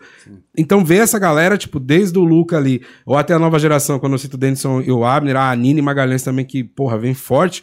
Você olha essa galera, você fala, mano, é, eu preciso acompanhar esse bonde aqui. Então é importante também aquele papo de você se cercar de pessoas ali para fazer a tua média de, de, de conhecimento e tudo mais é importante. Porque você vê uma galera, tipo, realmente escrevendo, pô, a gente tá lá com a Bruna, porra, a mina quatro horas da tarde ali, mano, é três horas escrevendo, tipo. Aí você fala, mano, como é que eu não vou fazer o meu corre, entendeu? Você tá vendo todo mundo trabalhando, saca? É, É é isso, mês- e é o trampo de. É, é o que a gente tava comentando no dia. Como é que você é, se atreve a ser roteirista de alguém se você não escreve pra você? Então você tem que estar muito fluido ali na escrita, muito na rotina de escrever, pra Total. poder dedicar pros outros também. Aliás, Total. vale a pena falar, o Luca é muito bom, ele sempre foi o cara de sair, desde quando era gordão, né? Já arriscava Sim. gordão, né? E agora Sim. magro aí, então se arrisca muito. É, mas muito bom comediante, mas eu queria falar um bagulho. É, temos que boicotar Luca Mendes. Então, a partir de hoje, na verdade já tem uns dias que eu tô falando. Já, que já eu tem o trabalho Já do tem um Luca. mês já. inclusive. Acho bem ruim fazendo comédia. E se você puder não ir no show do Lucas, é, sair do canal dele, parar de seguir no Instagram, é muito importante pra mim, porque ele edita meus vídeos e ele tá meio sem tempo. Então ele, eu acho que eu prefiro que ele foque mesmo na edição. pra eu continuar tendo meu canal aí firme e forte, que graças ao BBB ele tá voltando, hein? Tá voltando, voltou a entregar, hein? Voltou a entregar. O algoritmo voltou, fiz- fez as Ah, pazes. então é isso que você faz, de Lopes. Agora eu entendi. O YouTube falou isso pra mim. É, falou. fez as Então é pazes isso com o algoritmo. fazer. Falei, é isso, YouTube. Então tá entregando. O canal do Di faz isso aqui, ó, faz isso aqui, faz isso aqui. Sabe o que quer, não sabe o que quer. E, ô Gui, e agora qual que é o ponto que você tá na sua carreira, na sua visão? Tipo, qual que é os planos? Porque eu, eu vi que você tá... Fez bastante show solo, né? O Relaxado. Relaxado. Fez bastante. E aí, qual que é o plano? Tem o objetivo de gravar esse show? Ou acho que vai fazer mais, mais vezes? Como que você sente que tá esse show? Se é um show pronto ou tem algumas coisas que tá faltando ainda? Mano, o Relaxado já foi mesmo, tipo, ano passado eu gravei duas sessões lá no acústico. Já gravou esse show? Duas E- e sessões. soltou já? Então, aí é que tá a treta, tipo, aí veio a Não parte da gravou com a Fog Filmes Rude Campos, acredita? Eu falo, eu falo. Eu Ah, inclusive, falando nisso, queria agradecer ao Gripereto de vir com uma camisa listrada na gravação. Não, se você tá aqui pra me criticar, você me compra uma camiseta nova, meu irmão. Não passa com o dinheiro que você cobra nas tuas filmagens, você tem dinheiro pra comprar uma Eric. Olha, brincadeira. Mas o que, que aconteceu com esse show? Então, Não vou- deu certo? Não, você, se você tiver toda a calma do mundo, eu tenho, Não, eu eu tenho tô- uma picaretagem eu tô- aqui pra te contar. Conte. Olha, Eu brincadeira. não preciso chorar também Não, agora. mas aí vai ficar triste, meu. Ó, eu fiz ano passado, tipo assim, mano, eu tentei me arriscar, tá ligado? Eu falei, os moleques tá fazendo solo, vambora. Aí eu saí pra fazer o relaxado, consegui pontuar alguns lugares ali, Rio de Janeiro e tal, o interior de São Paulo. Aí eu falei, mano, eu já tô contando essas piadas tem uns 10 anos. De um jeito muito desproporcional ali, né? Faz um convite ali, aí tu grava um bagulho e por aí vai. E aí eu falei, mano, eu preciso gravar isso. O do Murilo me inspirou muito pra fazer o Alegria Tremite. Eu falei, mano, é só eu tomar vergonha na minha cara e ir lá gravar meu bagulho. Mas com quem que você gravou o seu? Eu gravei com a Fog Não, mas aí também, se a gente fosse pegar os detalhes, não vamos. aí eu tô lá, aí eu, aí eu falei, mano, vou filmar o bagulho. E aí eu dei um salve numa outra galera aí, que não precisa ser citada. E aí eu. não, os caras me boicotam. E aí eu filmei no, no acústico duas sessões. E aí foi, foi muito legal mesmo. O show foi bom pra caralho. Sim, Foi pra bom. caramba. Eu tava na segunda sessão, foi bem alto. Meu, a segunda sessão, eu fiquei tão feliz de que aí eu cometi um erro bem, bem, bem de vacilão mesmo. Que eu peguei e falei assim, cara, a primeira sessão foi tão boa que quer saber? Bora todo mundo lá embaixo fazer um maconhaço e a gente volta pra segunda sessão feliz da vida. Tanto que eu acho que na segunda abriu o quê? Umas seis, sete pessoas, mano. Umas seis pessoas abriram a segunda sessão. Mano, eu entrei depois de sei lá quantos minutos de show. Ainda fiz, acho que uns 40 na segunda. Eu não entreguei tudo, não, mano. Porque eu e a plateia já tava com o saco bem pra estourar. E aí a gente filmou a segunda, aí eu peguei lá com os meninos a, a filmagem. Só que aí, meu irmão, aí vem a outra parte da minha vida que eu tenho até vergonha de falar, que eu sou muito desorganizado. É um, é um problema isso na minha vida. Gosto de procrastinar muito. E aí eu peguei, os cortes estão lá. Tipo, eu comecei, tanto que no meu caderno tá assim, eu comecei, aí eu parei, eu acho que eu parei com uns 35 minutos de solo, não me aguentei ouvir o meu show. E até eu questionei se tá bom ou não, porque eu falei, se eu não tô aguentando ver, imagina as pessoas. E aí eu rodei ano passado inteiro, filmei, preciso postar, eu acho que, sei lá, mano, se tiver fé em Deus ali em abril, até final do ano vai. E, e aí agora eu, eu escrevi meu segundo, que é o Deixa Pra Amanhã. Não, mas calma aí. Tá, vai. Deixa pra amanhã, quero. Por que que não saiu? Então, o, show. Eu tenho que sentar deu, e editar. certo, a gravação foi Deu. boa, deu tudo certo. Tem que sentar e editar. É só, só, é só o fato de você ser um vagabundo mesmo. Não, Não, é vagabundo. Di, eu acho que eu tenho. Isso é um. Pro... Pô, tem gente que tem problema com cleptomania, os caras. O meu problema é procrastinar. Você é diagnosticado e se tudo. você tivesse roubado. Tomara que alguém roube a porra do seu show e poste em outro canal. Aprender. É, tomara, porque aí às vezes o meu canal também tá meio pá. É até bom que vai- se você tiver um milhão de inscritos, por favor, fi- fique à vontade, o show é seu. Cara, vou te falar um negócio, viu? Mas é isso, mano. Então, o primeiro foi bem esse lance mesmo, de eu reunir o que eu, eu julgava ter de melhor, filmei, preciso melhorar isso pra 2021, no meu coração, fazer, fazer os bagulho e realmente é, acreditar no que eu tô fazendo. E aí agora é isso. Dia em março, agora, dia 21 de março, eu vou no, no Acústico Business fazer o Deixa Pra Amanhã. Que aí fala muito mais sobre essas coisas que eu realmente não faço. Tá, e Deixa pra amanhã um bom nome pra um Bom, show que ótimo. você vai falar de procrastinação. quanto. Você já não fez nenhuma vez ainda o show? Meio que testou Nenhuma, as vou piadas testar. momentos. É meio que testando o show já. Sim. E como que tá o, a expectativa de sair, as piadas? Tá seguro? Tá confiante? Não, seguro nem fudendo, nem fudendo mesmo assim. Tipo, Mas tem material que você já sabe que funciona. Você já fez sim, por aí. sim, já, testou. abri uns shows e já fiz no Nathan uns bagulho, já contei umas histórias no laboratório que, tipo, ah, funcionou, tem um vídeo em casa pra, tipo, preciso é, acessar de novo pra ver como que eu acertei aquelas piadas. Tem como.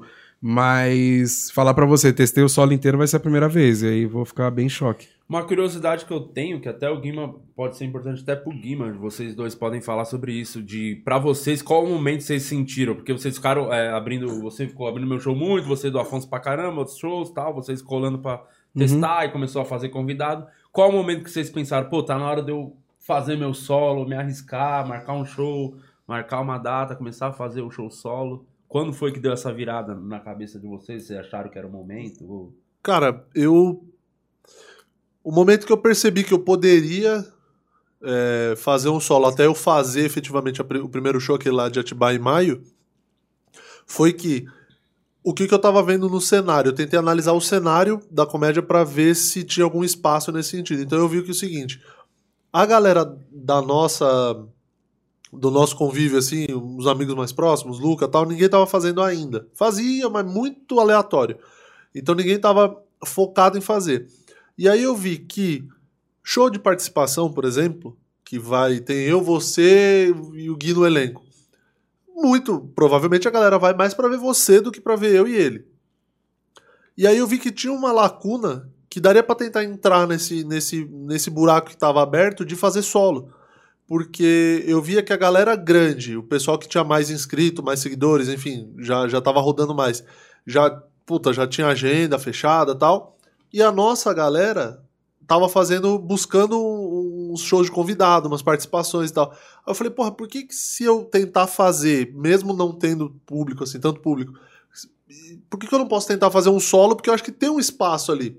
Porque eu acho que é mais, entre aspas, mais fácil vender ingresso pro solo, porque aí que sejam 20 pessoas. Só que são 20 pessoas que estão lá pra te ver Sim, que gostam do que seu gostam trabalho. do seu trabalho e, mano, estão dispostos a sair de casa pra te ver. Diferente de eu ficar divulgando show de participação, que é, é- é é- é mais difícil. Então foi nesse momento que eu achei que dava pra, pra fazer, assim, que, que com base nisso. E aí depois aí eu comecei a mexer no solo e tudo mais. E pra você, Gui? Mano, foi ver o bonde. Eu sempre, eu sempre fui mu- muito procrastinador, então eu acompanho muito o bonde, nu- nunca de uma maneira, tipo, depreciativa, invejosa, qualquer olho gordo, nada disso. Mas eu sempre tô olhando o meu bonde, aí, tipo, eu vejo os moleques. Porque eu, eu comecei com uma galera que eu nem sei se, tipo assim, que eu conheço que faz é o Zap, por exemplo. Dos moleques que eu comecei mesmo. E aí eu sempre olho o bonde. Então, tipo, eu tô vendo. Eu tô vendo meu bonde lá, tô vendo o Luca. Pô, o Luca tá fazendo solo, o Murilo tá fazendo solo. O Jansen já tá fazendo solo dele. Aí eu falei, meu irmão, é, e aí? Tá ligado?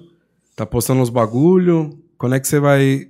Sabe, tipo. Porque é da hora você ter sua independência. Eu acho do caralho, tipo assim, abrir o show da galera, tá com a galera. Só que, mano, é como se um. É, grita aqui dentro, cara. Tipo, você precisa fazer teus bagulhos. No que, que você acredita, entendeu? Como comediante. O que, que você quer falar, porra? Tipo, você quer falar só. Eu respeito quem quer fazer só 20 minutos ali e ficar se trocando, trocando esses minutos e participando de show. Cara, acho que é comédia pra cada um fazer o que quiser. É livre, né? Só que me dava esse aperto no coração. Eu falava, mano, eu não consigo fazer uma hora. A galera de vocês, a geração de vocês, tem uma, uma facilidade que a nossa não tinha, que é o que? Os comedy club pequeno. Ah, Porque isso é- pode Uhum. ter o acústico, ter o, O bexiga Minhoca. lá, o minhoca, os. Não tinha. Eu lembro, o meu primeiro solo eu peguei pauta em teatro, eu peguei no Corinthians, lá no Homem Corinthians, que é 300 lugares. Então, o meu primeiro solo foi pra 300 pessoas. Mas era aquilo, eu falei, eu pegava ingresso e ia vender nas participações, vendia de mão em mão ingresso pra tentar lotar, levava os amigos e tal. E vocês têm uma facilidade, todo mundo pode fazer solo hoje tendo show. Porque, mano, se você botar 40 negros, não é difícil de levar 40 pessoas pra um show, entendeu? Sim. pra querer te ver. Então, ter- o, o lance de ter os comedy hoje, mano, é uma puta, é uma puta. E não só em São Paulo, né? Então vocês têm a possibilidade de conseguir rodar ainda com show, que é o Floripa, pega um Canoas lá, os comedy que- os menorzinhos que tem em outros lugares. Goiânia tem também um comedy Nossa, maneiro pra caramba. Então, Sem maldade, o, o, o Guardians, cara, é, alô, Você fez lá, alô, Max William. como é que foi Duas lá o vezes solo? meu solo eu fiz lá, o relaxado. Cara, legal demais, mano. Porque eu, eu lembro que a primeira vez que eu fiz lá, o Max falou: Mano, tem um patrocinador aí, o pessoal do- da, da Cacildes. É, rola deixar um baldinho lá. Meu irmão aí tinha contando piada, enchendo a cara. Cara, foi uma, uma porra louquice do caralho. Tipo assim, eu comecei fazendo o meu solo, depois eu comecei a devagar de outras coisas que eu vivenciei ali com, com os moleques. E foi uma cacetada, mano. Me diverti pra caralho. Aí teve uma segunda vez que eu fiz. E foi muito massa também. Mas você fez na pandemia? Com, com um bagulho de pandemia? Com, a- que tá reduzido Fiz, lá. fiz agora. na reduzida e fiz antes Fez também. antes também. Sim. É, eu não cheguei a fazer lá antes. Eu fiz também com reduzido e foi do caralho. Eu fiz três sessões pequenas. é, acho que são 100 pessoas, cabe lá, 100 e Sim. pouco. Tinha umas 40, 50, não sei quanto tá agora a capacidade. Aham. E foi do caralho o show. E eu fazia pensando, caramba, esse bar aqui. É, condições normais deve ser foda. Ah, que foi o teu primeiro solo depois da volta, Foi né? o primeiro da volta. É um tesão aquele bar, mano. é bem maneiro mesmo. O de Floripa é foda pra caralho também, o Floripa. E o do Floripa ainda tem a dificuldade que você já fez lá. Já. Tem o acrílico na frente agora. Tem um acrílico. Né? Você entra assim, você olha você, tem um espelho na sua cara assim. Você fala, cara, não tem como isso dar certo, ser bom. E é muito legal de fazer lá. Ah, o muito... Floripa foi o meu, meu último solo antes, meu último show, na verdade, antes da pandemia. E, mas Em março de acrílico. 2020. Não, não. Foi o show normal É, ainda. Também não conheci lá em condições normais. Eu queria ir lá nesses Ah. lugares. Né? Eu tava marcado, eu ia fazer em Goiânia Ah. em maio do ano passado. Eu já, já tava, acho que tinha quatro shows marcados lá, em Goiânia, Brasília, e aí acho que uma noite de Open lá, uma noite de teste que o Marcos tava marcando pra mim. Uhum. Aí, eu, enfim, caiu tudo. Mas em Goiânia eu não, não fiz ainda, eu tô doido pra fazer lá, cara. Porque lá eu vi já vídeo, É bem maneiro. o clima bem do lugar deve ser muito maneiro. Sim, e é uma galera que, a- que tem que ser ressaltar, mano. Uma galera que aposta muito, assim, que dá, dá um tesão da porra de falar de todo esse pessoal. Tipo, ó, o Max, o William, o próprio Marcelo de Moraes. O de Moraes, ele tinha uma noite em São Paulo, na, no Ruth Escobar. Escobar, anos, E- anos e anos. Foi lá que fortaleceu a amizade com essas pessoas, com o próprio Luca. Mano, era um tesão fazer. Você já fez lá, né? na- Sabe, o Quatro Amigos, primeiro. Primeiro, O lugar primeiro que show do Quatro cartaz. Amigos que eu fui foi lá. Foi eu fui nesse de. mesmo lugar aí, que Fui era assistir. um dia bom, deu 30 pessoas, o melhor dia lá, que foi que sobrou cinquentinha pra cada. aí ele falou, pô, foi legal hoje, hoje deu bom. Era um lembro- lugarzinho, uma salinha, né, pequena, com É. as cadeiras de É. plástico. Tem uma arquibancada Tem ainda esse lugar, não tem mais? Cara, né? existe o teatro, eu não sei como é que tá lá pra fazer show. Era bom até eu dar uma olhada pra Ali ver como é que poderia tá. Cara, fazer um comedy. Ah, então, é, exatamente. Porque Ali ali. Cara, outro podia. dia eu, eu tava indo pra um show, passei lá na porta, um sabadão à noite fechado, Fechado. lacrado, assim, deu até É, uma dor no coração. É porque é teatro, né? Tá fechado. Tipo, a sacada Ah, que o, o teatro novo, que agora é o Sampa, é o Comedy Sampa teve, foi. Foi ótimo. Ah, virou a chave pros caras, porque os malucos estavam praticamente falindo, quebrando, que era um teatro, não podia abrir. Aí falou, pô, mas bar pode? Então vamos fazer um Um. Isso. Botaram mesa e bebida. É o que precisa pra você ganhar do Covid. É, be- cerveja. Botar e é, bebida e mesa. É que o É, Covid resolve. é da Universal, ele não bebe, não. É um bar teatro, Infértil. mano. É a coisa mais E doida que ficou tem. o bagulho mais legal hoje do É um, momento. dos, é um dos mais legais pra fazer, porque é um bar, só que a estrutura técnica toda é de um teatro. Então, tipo, é um bar com uma puta estrutura foda pra fazer. Sim, não, lá é um tesão. Num, eu sempre falo, mano, é sempre conversa nostálgica essa porra. Vocês lembram do Bet Faria da. Sim, da Vila sim. Mariana. Eu não cheguei a fazer esse Beto Faria. Meu irmão, alguém tem que. Eu não sei se tá vendo aquilo ali, mas vocês que tem, tem essas condições aí. Não, Tinha que. vocês Não, vocês que eu digo. patrão, não, você não. Ô, meu irmão, você espera só um Eles que minuto. têm grana. Você espera só um minuto, deixa eu. O que que aconteceu? Você quer dinheiro, conhece, É. ganância. Sai fora. O, o, será que Bet Faria lá, do Alisson, era uma das noites mais tesão que tinha pra fazer. Pa- é, era o churrasquinho rolando ali a fumacinha no palco. É, É, eu- cheguei a fazer muito isso aí, quando vinha, só vinha pra fazer show. não era um tesão, pra- mano? Era pra caralho. Plateia de arquibancada de pallet. Mano, eu lembro que um dia. Era na garagem da casa. É. Era uma, tipo assim, era um sobrado, na Vila Mariana isso. Uhum. Era um sobrado grande pra caralho, uma casa enorme que o cara tinha lá como. Era uma escola de teatro que funcionava durante o dia. E aí à noite tinha onde era a garagem, assim, ele botava. A garagem era de comprido, assim. Então ele colocava o palco no meio e a arquibancada em volta, assim, as arquibancadas em volta. No começo era cadeira, cadeira Sim. baixa, normal. Depois eles tiveram uma ideia lá e meteram umas arquibancadas de pallet. Então tinha dois, três níveis Que assim. legal. E aí eles colocavam bem próximo do palco. Então, cara, era tipo. Era uma versão do minhoca de baixa renda, assim, sabe? Que era, o- que era os pallets assim, e cabia, acho que cabia 60 pessoas, Sim, 70. era E, cara, era uma porrada nesse dia, Nesse dia sempre. que eu fiz lá, eu, eu conheci o Abner. Era, acho que era o segundo show dele. Nossa, que lugar, merda, mano, pra lugar, tua hein? vida, mano. Por isso que fechou esse lugar. É, é louco que a gente passou por vários momentos, né? De, de como trazer público. Teve a época da. Você lembra a época da batata? Que a gente dava batata mais o ingresso. Peixe urbano, né? Compra coletivo. Peixe urbano. Metia a porçãozinha junto no ingresso. Nossa, cara, que desgraça. Tinha Vivo Valoriza depois. E valoriza. Vivo Valoriza já encheu muito show. Mano, a gente viveu muitos momentos de Muito tentar trazer. Ah, isso é legal você falar, porque o. Você hoje. É que assim, o- você ficou anos com a Afonso fazendo pra cara e meio que agora, tipo, tá andando também com as próprias pernas, vamos dizer assim. Sim. O Murilo também. E o Murilo pegou as fases ruins. Já aconteceu da gente, foi até o bagulho legal daquela cidade que a gente sempre conta. Como é que é o nome? Itatiba. Itatiba. Teatro Ralino Zamboto. Lindo teatro, que tudo reformadinho, Você as sabe qual cadeiras é? verde. Já foi lá. Incrível. Primeira vez fui lá fazer show, o Murilo junto. Tinha quantas pessoas lá? 25. 25 Teatro de pessoas. 440 lugares. Pensa um show dele. E pior que foi, ainda rolou. O um show foi legal. É, porque mas o lance. triste, né? Porque é 425. Porque o, o, o que foi. O, o Ai, foi tão triste olhar da curtida. Assim, É. é. 25, eu passei por isso Não, ontem. mas aí era a vantagem de você estar só abrindo, né? Que você ia fazer. Eu ia abrir lá e falar, cara, é uma hora, né? É uma hora só o que tem, né? E o que, e o que foi, le- e o que foi legal meu solo em Floripa, você chora. o que foi legal desse show, é, mesmo nessa situação ruim, foi que quando eu entrei pra fazer a abertura, tava, tava só eu pra fazer. E aí você falou, meu, pode fazer o quanto você quiser, tipo, faz até mais de 10, Faz quiser, é, Quiser, faz 50. quiser fazer 15 minutos, pode fazer e tal. E aí eu entrei, aí, tipo, a galera ali e tal, e, mano, tava um climão estranho, né? Porque, puta, é pouquíssima gente num Sim. tamanho de teatro desse. E aí eu entrei conversando com as pessoas e falei, bom, vocês estão vendo aí e tal, já tentei fazer piada com o fato de estar vazio. E aí eu fui meio que falando, tentando falar com um por um, assim, interagindo, conversando, sem piada mesmo, só trocando ideia. E aí tentando trazer essa galera do tipo, gente, é nós que estamos aqui. Então, assim, vocês precisam dar risada, porque, porque o resto do pessoal mesmo que não quis muito vir, então vamos tentar nós mesmo. E aí a galera foi entrando na vibe e foi abraçando o show. E é isso que é legal, porque você cria uma conexão com aquelas pessoas, mesmo nesse momento Não, estranho. um. Tivemos Deu, um deu show. show, né? Só que o Foi o legal que eu é fiz no que um ano, um, um ano depois. foi um ano depois, um ano e pouquinho Foi um depois. ano, mais. talvez um ano depois. É, fizemos no mesmo teatro, aí sim, com o público verdadeiro. Então, É. tipo, ele pegou, é isso que ele, ele pegou a fase perrengue, pegou a parte legal. E aí o Afonso passou por isso também. Você deve ter, ter umas histórias de perrengue, assim, que foi você e o, e o Padilha naquele. Era, qual que era o carro antes? Era o. Era Celtinha, né? um Era o Celtinha, Celta, não era nem o Celta, casinho, duas portas. Duas portas ali, já levantamos muito banco pra gente sentar lá atrás.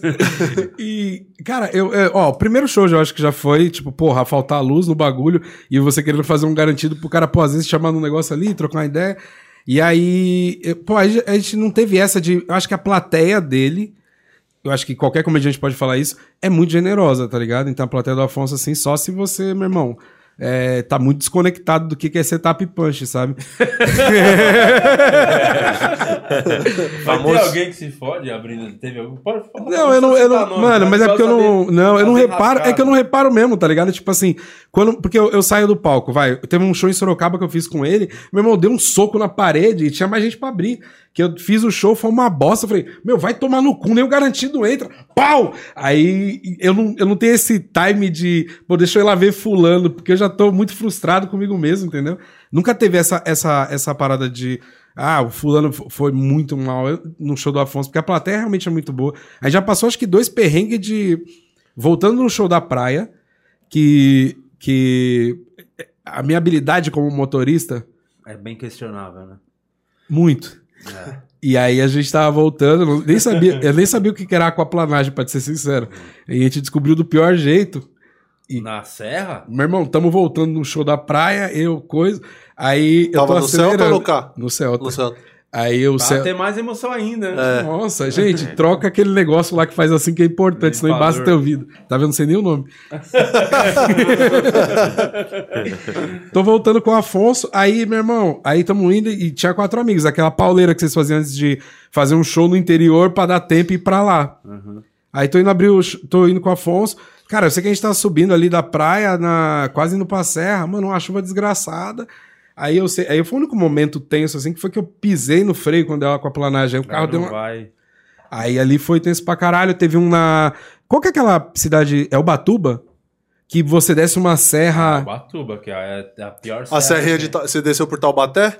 Que é uma serrinha que só tem curva e é Aquela uma desgraça. É, graça, por né? Taubaté. Ela vai fazer assim. É, ela, né, ela serra no negativo, Uma assim. rampa de skate. É. A É, gente foi e é voltou. a gente foi e voltou nesse rolê aí. Eu acho até maneiro que eu acho que depois desse dia a gente nunca mais não dormiu em Ubatuba ou próximo pra não voltar de uma vez. Não, porque é quatro horas, bicho, de, de volta. É longe, é longe. Não, e a, a, E aquela serra é horrível. Perigoso pegar aquilo na madrugada. Sim. Meu Deus. a gente, a gente. Cara, eu lembro que descia a serra assim, eu ficava com o cu na mão, porque eu. Tipo assim, por mais que eu tivesse amizade e intimidade com, com, com o Afonso, eu não tinha habilidade nenhuma no carro. E eu tava pegando uma serra que eu falei, meu irmão, pra cair daqui é dois palitos, bicho. É. Isso aqui tá muito. Aquela serra é horrível. Sabe que você dirige igual o dinossauro com a, com a mão bem, né? Foi foda. Essa teve. Acho que, mano, disso. Tipo, quando a gente viajou pro Japão, que. O Japão não. Pra. Europa. Pra Europa. Que a gente tava indo pra Portugal, aí com 10 minutos de viagem, mano, eu, eu lavei o pé do Afonso com suco, tá ligado? Derrubou o suco, né? O maluco ficou puto pra caralho a viagem. Ah, até chegar lá. Eu falei, ô, tem Vingadores aí pra você assistir, Foi aqui mano. no Brasil. Foi no aeroporto. No avião, dentro do avião, tipo, ó, o cara levantou o voo. Falei, vou tomar um suquinho, hein? Blau. Aí, foi- tá vendo sou distraído? Eu coloquei o copo aqui na, na parada do, do avião. Mano, é qualquer idiota, sabe? Que você não levanta depois que você fecha. Falei, mano, acho que eu vou ali no banheiro. Plau, aí o bagulho caiu no pé do Afonso. E a pior coisa, que alguém tá irritado, você puxar assunto. Eu tentava falar com ele, porra, mano, e, e é o último Vingador, esse avião é foda, hein, mano. Ó, climaço, assim. Como é que foi os shows lá na, Euro- na Europa? Porque lá também você fez Tinha mais alguém? Calhou de alguém abrir também? Foi só você em todos? Não, tipo assim, ó, na Inglaterra e em Portugal fui eu. E aí em Dublin foi uma mina que era de lá mesmo. E ela não falava a nossa língua, mas como a plateia de trampa lá, porra, é brasileiro que fala Ah, inglês. fez inglês.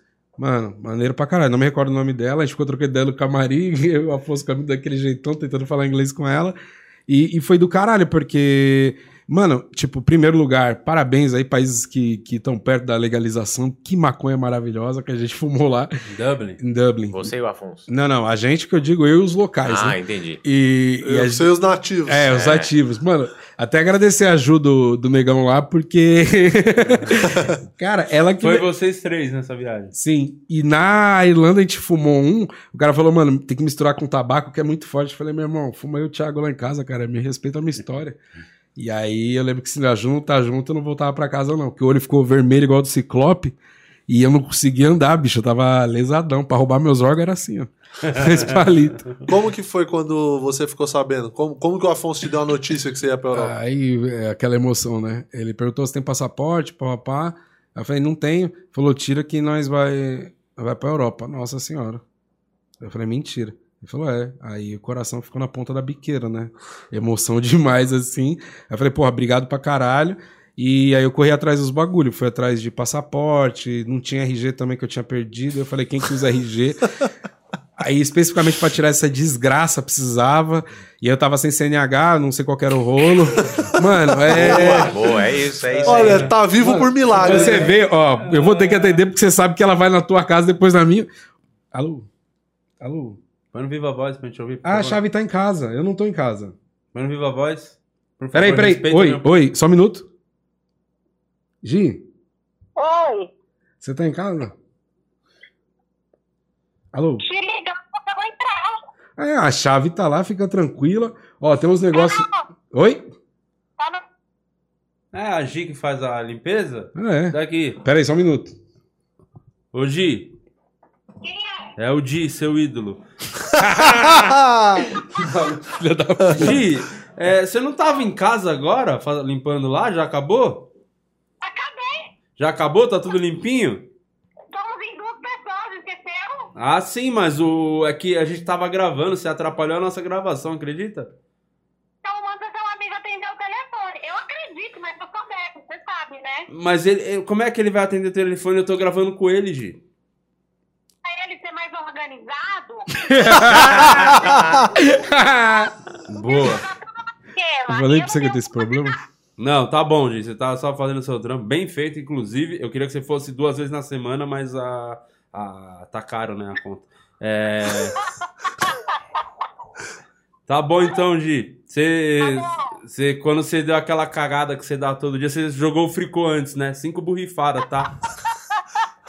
Não esquece, tá? Meu, taca fricô na minha casa inteira que tá foda, hein? Oi. Vai ganhar dinheiro pra nós, vai. Tá, vou ganhar dinheiro pra nós. É isso. Falou. Beijo, tchau. Beijo, Gi. Não liga a bagunça, não, pelo amor de Deus. É, deixa, eu- Top. deixa, Ô, tem umas roupas que tá do lado da, do lado da cama, no chão. É tudo porque tinha que colocar no cesto, eu esqueci. É, a chave tá lá, pode entrar na garagem. Deus abençoe, beijo, fica com Deus. Tchau, tchau. Pronto, que aí já não... Termina agora o arquivo confidencial. Aê! Chupa, Rude! Chupa, quem que não me liga aqui, porra? Gi- Ai, a. Gi, é, ela faz todo o circuito de stand-up nas casas de Não, todo mundo. ela já rodou a a, cena Gi, já. a Gi é o sonho de todo Open, tá na casa dos caras todo tempo. Que filha da... Tava olhando a agenda da Gita lotada. Tá, tem mais show que o João Batista. post lá. E aí você fez a Europa e onde mais você foi depois com o Afonso? É, Não, então, a gente fez a Europa. Diadema. Diadema. Ah, é, depois. cai na realidade, né? É, depois aquele teatro áspero ali em Mas você Osasco. fez show no Japão. Como foi fazer show no Japão? Queria Foi que você contasse isso. Foi muito interessante. Saiu daqui então eu, Atila Chinê, Bruna Louise é, e Luiz France. Friends. É, a gente saiu pra fazer para fazer show lá no Japão. Já foi mó brisa, mano, porque eu tenho um problema pra dormir, eu- às vezes eu dou um tapinha pra dar aquele soninho. E aí, cara, pensa, você no avião, e aí, eu nem sei quantas horas são, mas você tá ligado quantas horas são mesmo? É mais de um dia, porque tem a escala, os caras. Dá umas 26, 27 horas. É, umas total. 26 horas. eu acho. E aí eu, Atila, empolgadaço. Caralho, Japão, Japão, eu não conseguia dormir, mano. Tomei aquele que o Luiz Dramin. leva lá. Não, Dramin não. Qual que é o outro? Aquele... Whisky. É, foda-se, é um negócio pra dormir lá. Omeprazol. Eu falei, mano, já me vê três, né? Pra derrubar o, o leão, né? Aí tomei lá o bagulho, nada de dar sono. E aí... Mas vocês foram de executiva? Pra quem eu tô perguntando. Continua essa história. Não, cara, eu vou falar pra você. Eu tentei subir a escadinha do avião pra ver, só pra ver como é que era lá em cima. Lá a moça não deixou. Falou, ó, você e teu povo é lá no final. E aí. Cara, é top, hein? A executiva é bem maravilhoso. Ah, é, esses caras viram os stories de vocês lá, bicho. Isso foi muito sossegado Mano, é um quarto, né? É um quarto, o bagu- a, a- a poltrona deita como uma cama, aí tem pijaminha, eles dão, um travesseiro, cobertor, e tem um garçom, é, tipo, você tá viajando num restaurante com cama, comendo o dia todo, nossa, banheiro grandão, limpo, mais limpo que o de casa depois da G limpar, é incrível, fiz questão de cagar em todo o trecho. E não fez errado. Vou te falar que você Sim, fez certinho. sim. Eu lá, enquanto você tava curtindo lá em cima, eu tava. É, sabe o Jack quando entra no Titanic na finaleira e não tem muito quarto? Era o que eu tinha ali. E aí era. Mano, mas a, a viagem em si você fica meio pá mesmo, sabe? Porque a moça da. A aeromoça passa o, o bagulho lá pra você comer. Aí não, ela não recolhe quando você termina, sabe? Parece prova do Enem que só quando todo mundo termina que entrega a porra da, da parada pra ela. sabe? Tipo, vai recolhendo, não recolhe um por um. E aí a gente chegou lá no Japão, mano, eu dormi pouquíssimo, assim, porque eu queria ver de tudo, assim, mano. Então, tudo que tinha pra comer, os caras, vamos comer não sei o que, vamos. Aí desbloqueou o Gui Cachaceiro, porque... Nossa, tô com o Luiz, o Luiz deve ter amado ir com você. Nossa. Mano, Biro, é, que é breja, Biro, é a breja. todo lugar, mano. Eu não sei o que é tomar água lá. Fiquei rouco de tanto beber. Vomitei no banheiro de um bar lá que eu fiz show, que eu pedi saquê. As ideias, bar de brasileiro lá. O saquê, os caras conseguiu pegar, deu um gole, era saquê falsificado. Vomitei a merda inteira no, no banheiro dos caras. É, mas o show em si foi do caralho, porque... É muito legal de fazer, né? A galera tá sentindo falta, né, de Brasil. Eles querem qualquer coisa, qualquer. Fala qualquer coisa, como tá lá, tá ligado, né? É Tem meio doido, né? anos sem visitar lá e a galera tava querendo muito. Eu usei tudo que tinha direito. A privada deles que dá aquela, aquele esguichinho gostoso. Também usamos, musiquinha, fomos no, naquela rua que só tem coisa tecnológica lá. Aquela rua com bagulho tecnológico lá que a gente já pegou até um Pikachu da maquininha. 25 a 25 de, de março do. A 25 do Japão.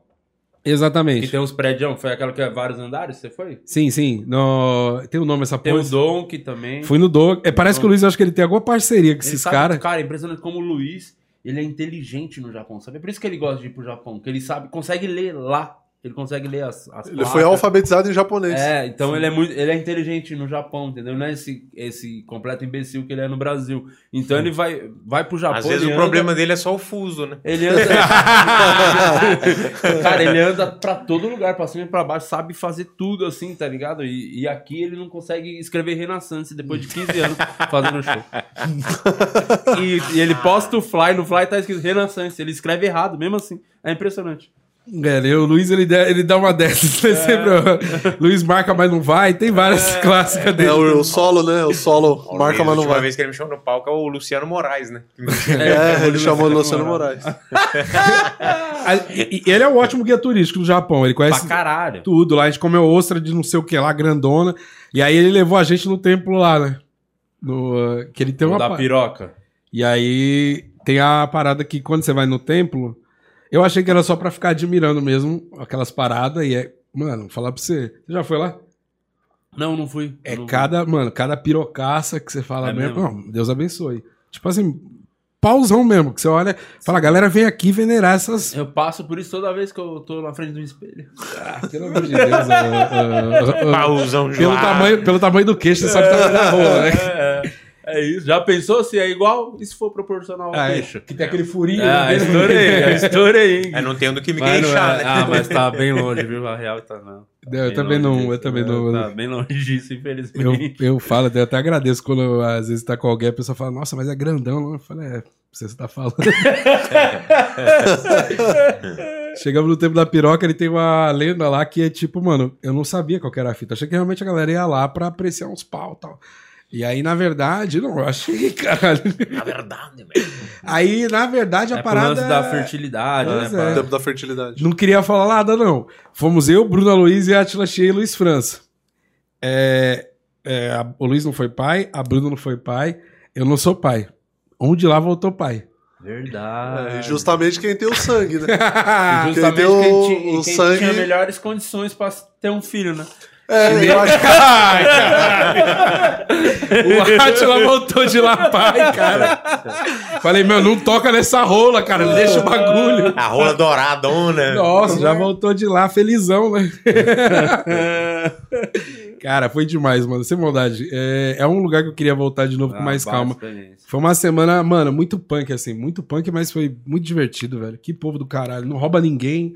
Os caras ficam bêbados largados na rua, não tem é problema. Muito, muito civilizado, né? Não- cara, você vê que nunca o Brasil vai chegar no nível do Japão. Não tem como, cara. Não, dessa. dessa... O Japão pode chegar no nível do Brasil, porque tá indo muito brasileiro pra lá. Sim.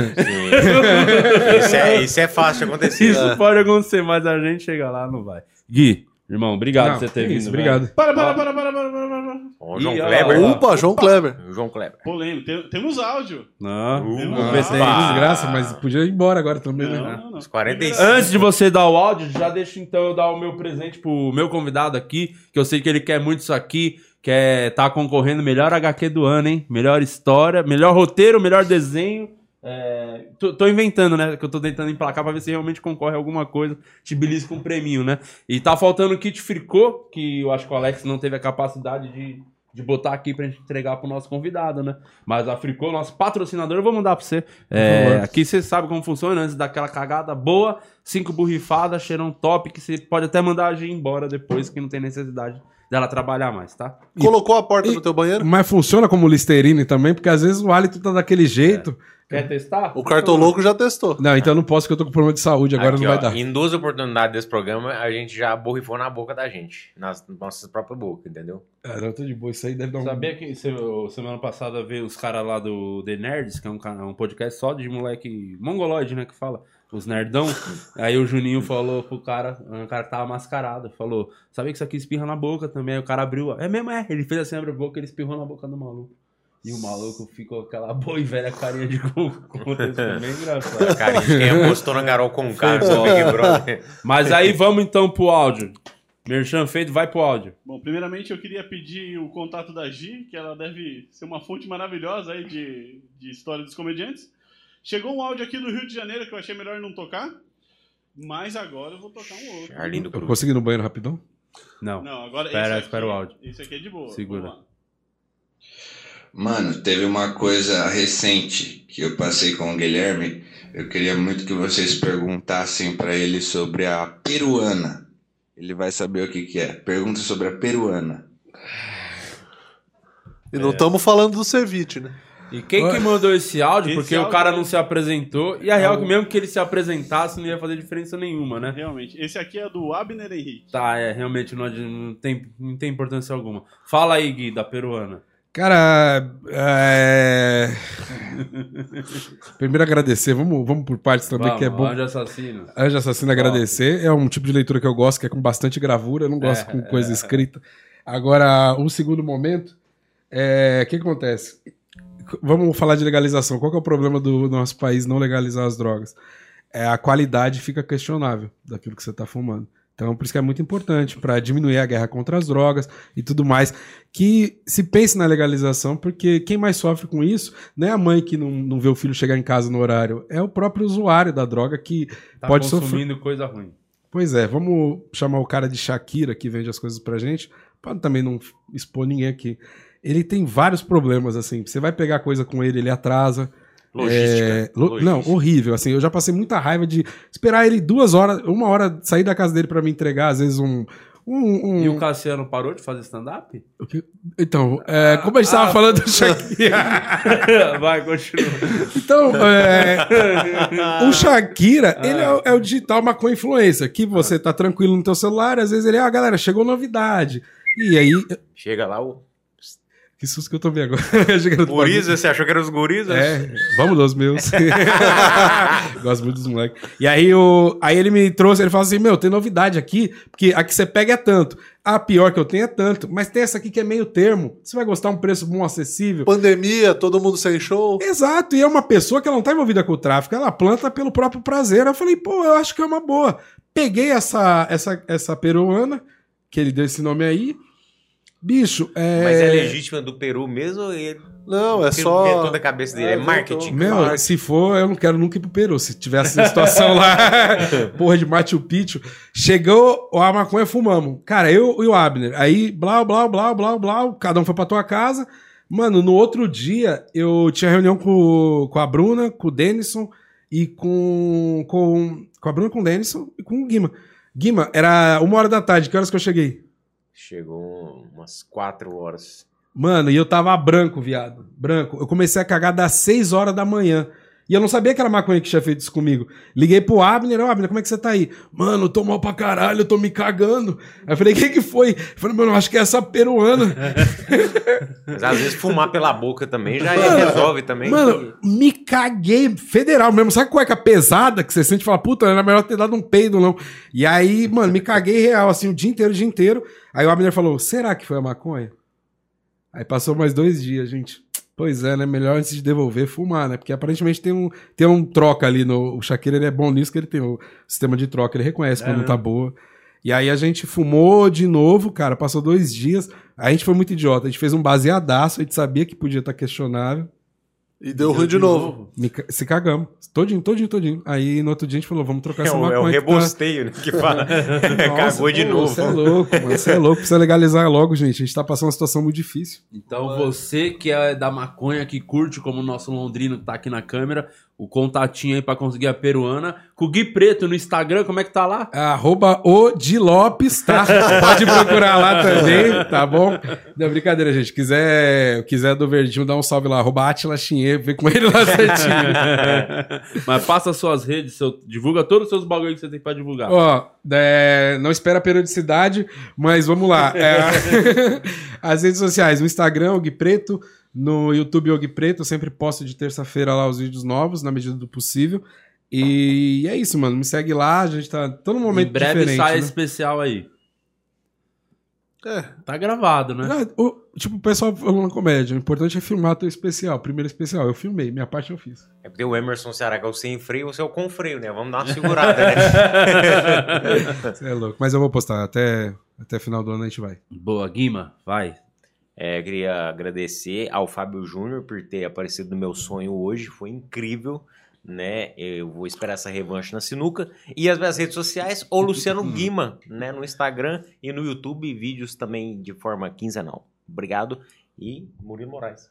Bom, eu sou o Murilo Moraes, arroba o Murilo Moraes no Instagram, tem o meu canal do YouTube, se inscreva no meu canal aqui do YouTube, você já tá aqui no YouTube, então você digita ali na busca, aquela barrinha de cima ali, Murilo Moraes, clica lá e se inscreve, porque tem vídeos semanais, eu posto o Suco de Brasil, que é o programa que eu inventei na quarentena pra tentar estourar, é, não Isso consegui, é bom, mas, é tô muito postando bom. ainda, Tá legal. e vídeos de stand-up também, é, semanal, às vezes quinzenal. Quando eu tenho, eu gravo e posto. É isso. E sigam o Instagram do podcast também, porque a gente não tem uma agenda assim diária, por conta de agenda de show mesmo, mas toda semana tem pelo menos três A programas. programação certa Aqui- do que vai rolar. É, a semana. programação certa tá lá no feed do Instagram do podcast, então sigam também. Isso, agradecer, pedir pra você se inscrever no canal aqui, é, no canal de cortes do podcast, agradecer você que nos escuta no Spotify, porque estamos há quatro semanas já em alta lá no Spotify. Obrigado aí pela moral de todos vocês que nos escutam aí pelo rádio, na academia, treinando, ouvindo o podcast.